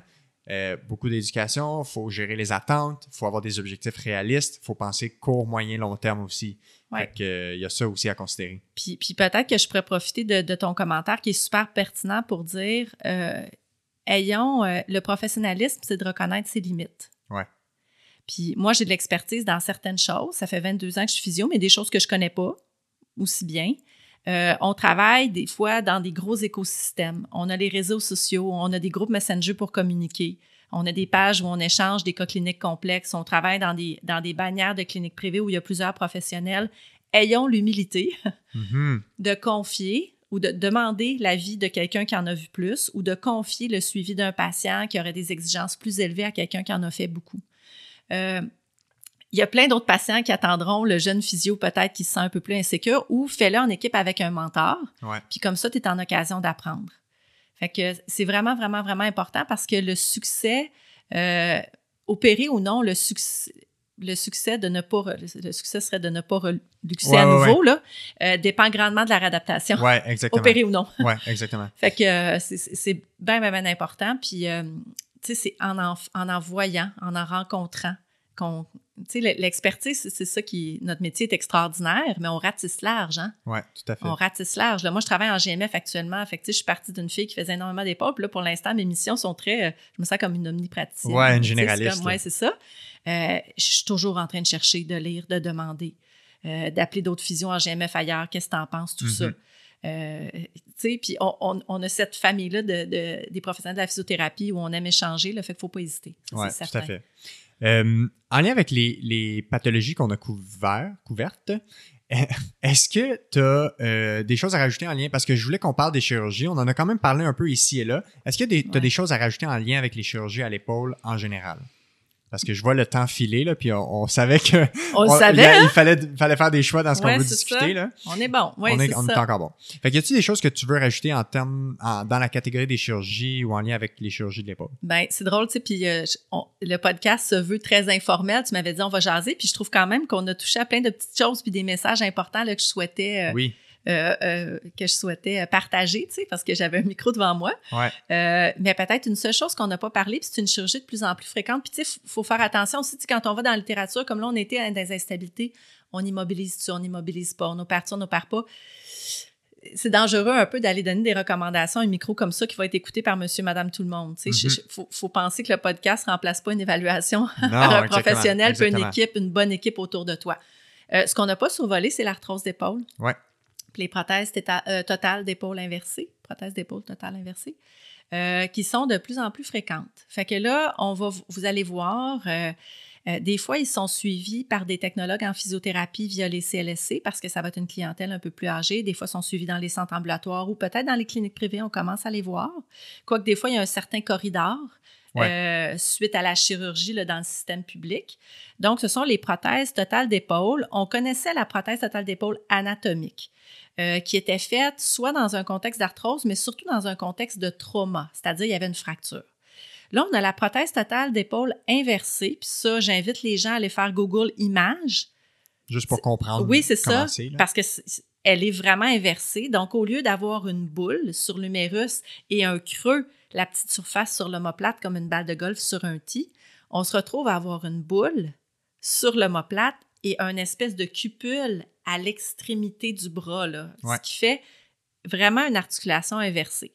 Dépendant, puis ça, ça va être fait surtout dans les cas de ce qu'on appelle les cuff tear arthropathy.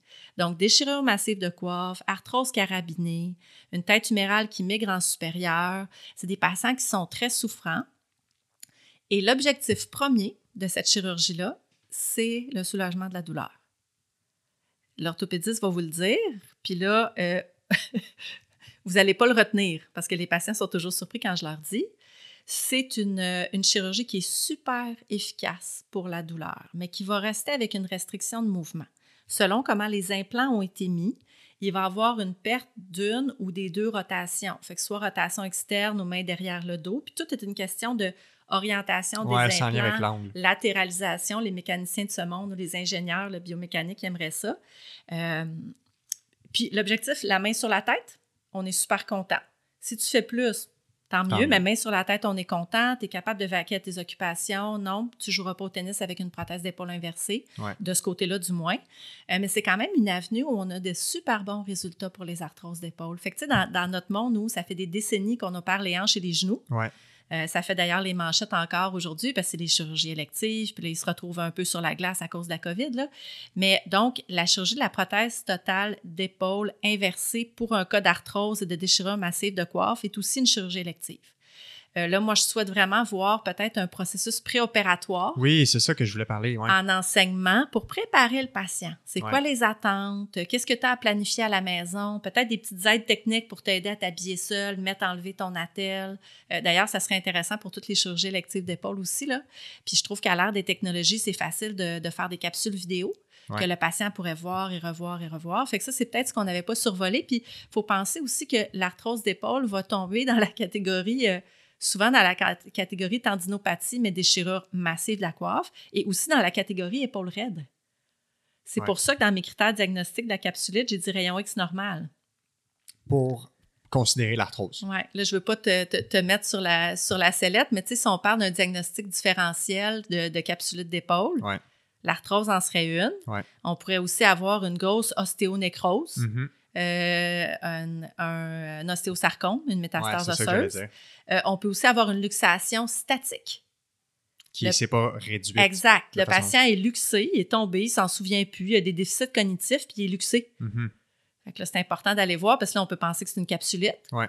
Fait que, tu sais, particulièrement quand on a une difficulté de communication avec le patient, des fois, c'est difficile d'avoir l'histoire claire, hein? Ouais. Fait que... euh, C'est là où souvent nos yeux vont nous Ouais. indiquer beaucoup de choses. Exact. Fait que ça, c'était comme... euh, fait que dans le fond, tu sais, c'est ça un peu la capsule. Puis là, tu sais, l'arthrose d'épaule peut aussi devenir une épaule instable, là, une Ouais. grosse arthrose, parfois. Des fois, elle est raide, des fois, elle est instable. Fait que c'est un peu tout ça.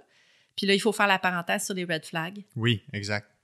Parce que c'est tristement la Qui, réalité. en fait, ouais. Puis, tu sais, en fait, les, les red flags qui sont les signes d'alarme qu'un clinicien doit avoir quand Ouais. on évalue quelqu'un qui a mal à l'épaule ou en fait qui a des douleurs n'importe où, là, mais on va rester dans le contexte de l'épaule, qui sont les signes d'une pathologie qui pourrait être plus grave qu'un trouble musculo-squelettique. Ouais. Euh, fait que c'est quoi les signaux d'alerte justement là, qu'il faut avoir en tête? Ouais. Puis là, on dit pas ça, je dis pas ça pour faire peur aux gens qui écoutent, là, absolument pas.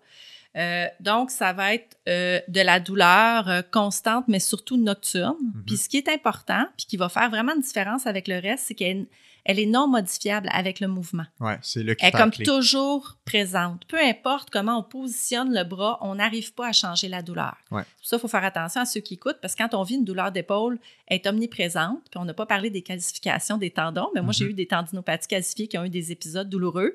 Tout faisait mal, puis j'avais l'impression que j'arrivais pas à me soulager. Fait c'est pour ça que je dis qu'il faut y aller C'est avec ça, un parce que la douleur nocturne tout seul, c'est pas assez pour que ce soit un critère de signe d'alarme. C'est ça. C'est souvent assez constant, puis c'est surtout non modifiable avec le mouvement. Exact. Si on est capable de trouver une position où la douleur se calme, c'est déjà un meilleur. C'est moins euh, inquiétant. Atrophie musculaire. Une atrophie, vous avez l'impression là, que c'est atrophié relativement subitement. Ouais. OK? Euh, perte de poids. Perte Mhm. de poids inexpliquée. Euh, Ça, c'est bien important. Euh, puis, on va avoir, on va pas nécessairement avoir de la chaleur, tout ça. Fait que c'est vraiment atrophie, douleur non modifiable avec le mouvement. On peut avoir des, des symptômes autres aussi comme fatigue. Ouais, ou même Puis- des fatigues, des, des, des, des symptômes systémiques, C'est ça, euh, diaphorèse, tu sais, comme euh, ouais, avoir une genre de euh, transpiration, Ouais. tu sais, des choses comme ça. Fait que tout ça, c'est un peu tannant. Il faut consulter le médecin. Euh, 45% des Canadiens vont avoir un diagnostic de cancer au cours de leur vie. Fait que comme professionnel de la santé, c'est toujours un des petits nuages qui doit être dans notre tête, qu'on doit, ce qu'on appelle dans le terme médical, rule it out. Ouais. Élim- Faut l'éliminer. éliminer, exclure.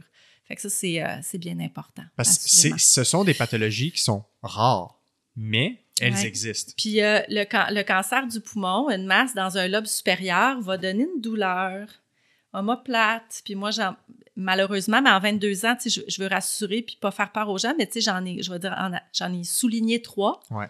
Que j'ai envoyés au médecin, puis c'était malheureusement ça. Euh, un qui était vraiment une masse osseuse au niveau de l'omoplate. Euh, deux autres qui étaient des cancers du poumon. Fait qu'au lobe supérieur, référait de la douleur. là. On Mhm. parlait des douleurs référées, là. Fait que euh, c'est ça. Fait que faut juste être extrêmement vigilant. Puis euh, C'est on essaie de rare, les mais il faut quand même le savoir. oui, puis on essaie les- de les. mais, mais en même temps, on a la stat du 45 des Canadiens qui font un diagnostic Ouais. de cancer. On a un rôle, puis on va avec la pratique avancée, mais tout le concept de physiothérapie d'accès direct qu'on a depuis le début des années 90, Ouais, ouais, ouais.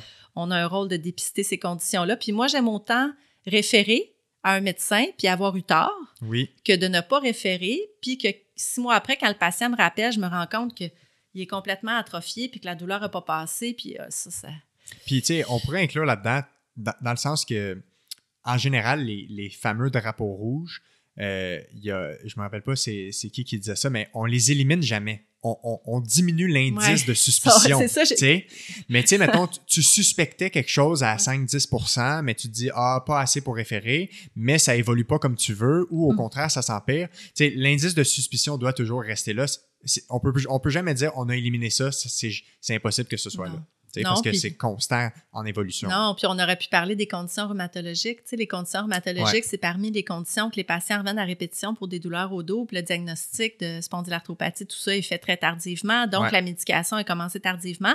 Donc, plus de chances d'avoir eu des impacts au niveau articulaire. Tout à fait. Des changements non, non réversibles. Fait que, tu sais, des, des polyarthrites rhumatoïdes, on, on dit qu'on n'a plus, de nos jours parce qu'on les dépiste, on essaie de les dépister plus tôt, on les médicamente plus tôt, donc il n'y a pas la détérioration et la déformation articulaire. Ouais. encore là, tout le rôle de l'accès direct en physiothérapie, bon, les rôles en pratique avancée, de mettre ces acteurs-là au bon endroit, au bon moment, en amont, le plus tôt possible, parce que des fois, c'est nous autres qui, qui flaguent. Puis comme je dis, je critique pas les autres corps de métier parce que tout le monde en a beaucoup. Le système de la santé est surchargé.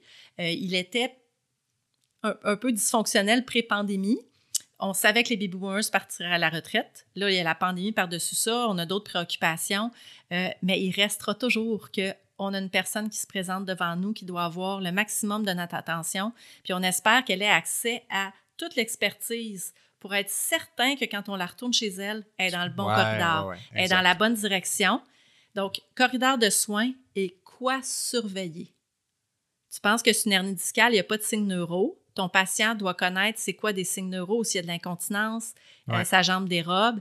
Il doit savoir quoi surveiller. Donc, il ne va pas reconsulter parce qu'il a mal au dos, il va reconsulter parce qu'il y a des, des signes, des signes importants. Des signes d'alerte. Exactement.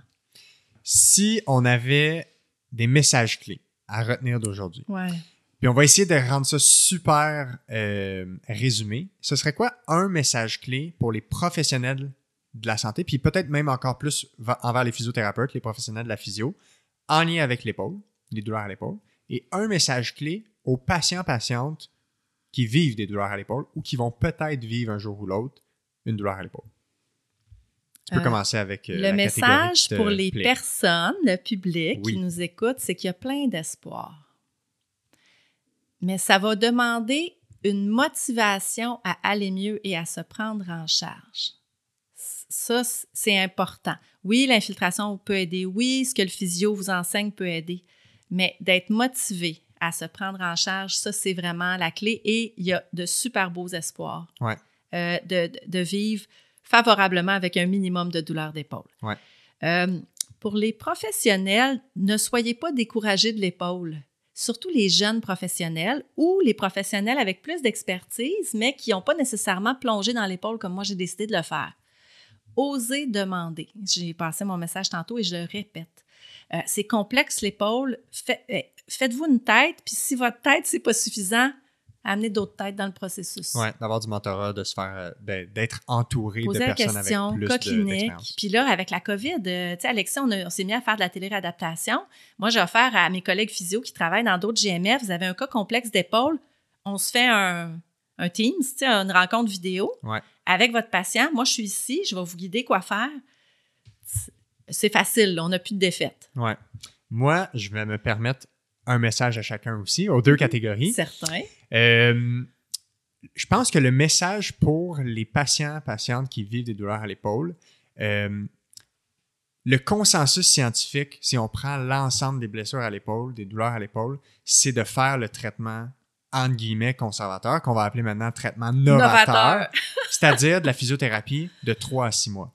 Euh, on a parlé de Jared Powell, euh, entre autres, qui, étudie sous Jeremy Lewis, qui est un, clairement un nom à connaître en termes euh, avec les douleurs à l'épaule. Ah oui, tout à fait. Puis, dans le consensus scientifique, le, le 12 semaines semble être la, la durée clé qui revient. C'est-à-dire qu'il faut donner 12 semaines d'exercice, de prise en charge, d'éducation, de modification un plan de match de 12 semaines et on ne devrait jamais considérer la chirurgie avant ce terme-là, sauf dans les cas qu'on a parlé, fait les, les, traumatismes aigus avec les grosses déchirures. Mais la majorité des douleurs à l'épaule ne sont pas ces contextes-là. Exact. Puis le 12 semaines, c'est ta phase inflammatoire. Hein? Quand tu te blesses, tu te fais opérer, là. Ouais. c'est correct. C'est le temps. C'est ce que je disais. C'est ça. ça prend du temps. Puis de toute façon, puis le, le message partie B, c'est que si vous faites opérer, parce qu'il y en a beaucoup qui pensent que c'est l'opération qui vont les sauver, vous allez faire de la physio après probablement 12 semaines et probablement plus. Fait que faites votre physio quatre- maintenant. quatre à six mois. Exactement. Puis en général, on le dit, plus on intervient tôt, mieux c'est. Dans le contexte actuel 2020-2021, on Ouais. sait c'est quoi le système de santé. Ouais. Allez faire de la physio, puis passer par cette prise en charge-là, parce que de toute façon, si on dépend de la chirurgie, ça se peut qu'on attende très longtemps et qu'on souffre longtemps avant d'aller mieux. Puis, si je peux, dans le fond, mon résumé de ce que tu viens de dire, parce qu'on aime ça, ce, ce Oui. résumé pour la compréhension. Comprendre son épaule, c'est jamais du gaspillage. Ouais. Tu sais, fait c'est toujours payant de comprendre son épaule. C'est de l'acquis. C'est ça. Puis, on, je veux dire, le, le, le public peut pas être lui-même professionnel de son épaule. Ça lui prend juste un petit coup de main pour mieux la comprendre. hein. Ouais. Puis euh, je pense que mon message envers les professionnels, ce serait, tu sais, on a toutes les trouvailles d'imagerie, on a parlé des tendinopathies, des déchirures, blablabla.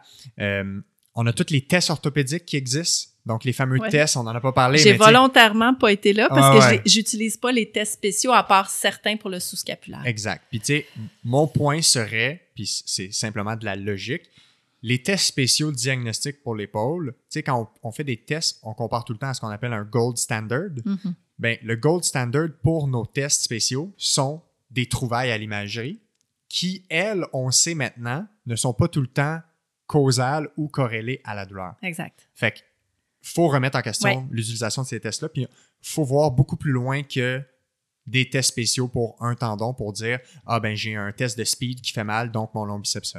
Les Puis on parle de, on parle aussi, tu sais, on a beaucoup euh, rendu notre système de santé très technique, Ouais. très médicalisé, Très on a, on a de l'imagerie extraordinaire. Fait que ça, c'est super. Mais pour l'ensemble des articulations, c'est un message aux professionnels pour faire du pouce sur ce que tu dis. On image, mais on image pourquoi? Oui, c'était, à l'époque, on imageait pour documenter un dossier. Est-ce que c'est pertinent? Mhm. Comment le patient va lire ça? Les rides et les cheveux blancs sont douloureux juste quand tu les vois dans le miroir ou sur voilà. un rapport. Ouais. Donc, là, je prends les mots de, de mon ami Jeremy. Fait qu'à ce moment-là, imagine, on se dit, on image pourquoi? Est-ce qu'on a des signes inquiétants qui justifient l'imagerie? Puis qu'est-ce qu'on va faire avec les résultats? Ouais. Des fois, les gens disent, ah, même si ma coiffe était déchirée, je suis quand même fonctionnel, j'ai pas trop de douleur, puis ça vous intéresserait-tu de faire opérer? Non, non, non, non, non, je veux pas ça, je veux pas ça, je veux pas ça. Bon, ben, on peut se questionner en Exact. équipe autour Les du attentes. patient. Est-ce que c'est pertinent d'imager? Ouais, tout à fait. Si les gens veulent pousser la réflexion plus loin, Oui. est-ce que tu voudrais nommer tes 4-5 auteurs ou professionnels dans le monde sur l'épaule, tu sais, tes références, Ouais. des bons noms à connaître là, ou aller faire plus de lecture euh, par rapport à leurs travaux, qui ont Ouais. fait beaucoup pour l'épaule en général? Ben, euh, Jeremy Lewis, Ouais. euh, obligé d'être en tête de liste. Euh, bon, les formations continuent de Joanne Tardy, mais tu sais, Joanne Tardy va prendre bientôt euh, sa retraite, là, fait que Mhm. je peux plus référer à ça. J'ai, euh, j'essaie de penser épaule. J'ai beaucoup apprécié aussi le matériel qui est complémentaire, qui est différent de Joe Gibson. Ouais. Euh, Lynn Watson, Mhm. beaucoup sur les épaules instables. Beaucoup, beaucoup, beaucoup sur les épaules instables. Euh, j'essaie de voir. C'est pas mal les quatre que j'aurais dit en premier, je pense. Euh, C'est ça. Je- Puis bon, il y a toutes sortes d'autres influences. Euh, j'aj- J'ajouterais Jared Powell, qui, travaille Ex- avec Jeremy Lewis, puis qui est, jeune, ça. puis qui est probablement la prochaine Ouais. génération. il y a un Euh, groupe de shoulder physio aussi Ouais, là, sur, ouais. les, sur les réseaux sociaux. Mais euh, moi, je trouve que même si on se sent challengé par un cours qu'on va prendre, tu sais, moi, j'ai été challengée par certains cours. Des fois, j'étais d'accord, moins d'accord, partiellement d'accord. Mais à chaque fois que je prends de la formation, que je lis quelque chose, je le fais avec ouverture. Ouais. Puis je prends les outils qui me conviennent. Puis évidemment, il faut critiquer la qualité de la littérature qui sous-tend les formations, qui sous-tend les propos. Parce qu'à un moment donné, quand on devient expert pour l'épaule, on peut avoir le goût de Ah, ça, c'est une technique qui marche, ça, c'est mon affaire, tu sais, tout ça. Mais d'y aller avec la science aussi qui Ouais. sous-tend ça. Là. Toujours garder un regard critique. finalement. Exact. Fait que merci énormément de t'être déplacé. On va, ça fait deux fois que je dis ça, mais on va peut-être battre le record du plus long, euh, du plus long podcast. euh. J'aspirais pas à ça, mais j'en On doutais. n'est pas loin. Mais, Mais, c'est c'est euh, normal. là. Merci de, de- de me donner la parole. Puis euh, merci pour ce que tu fais pour euh, la santé, pour le public, pour notre profession. Je trouve ça extraordinaire.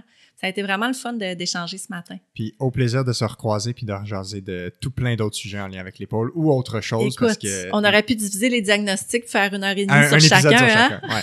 Fait que merci beaucoup encore puis bon retour. bonne chance avec la suite. Ça fait super plaisir. À toi aussi.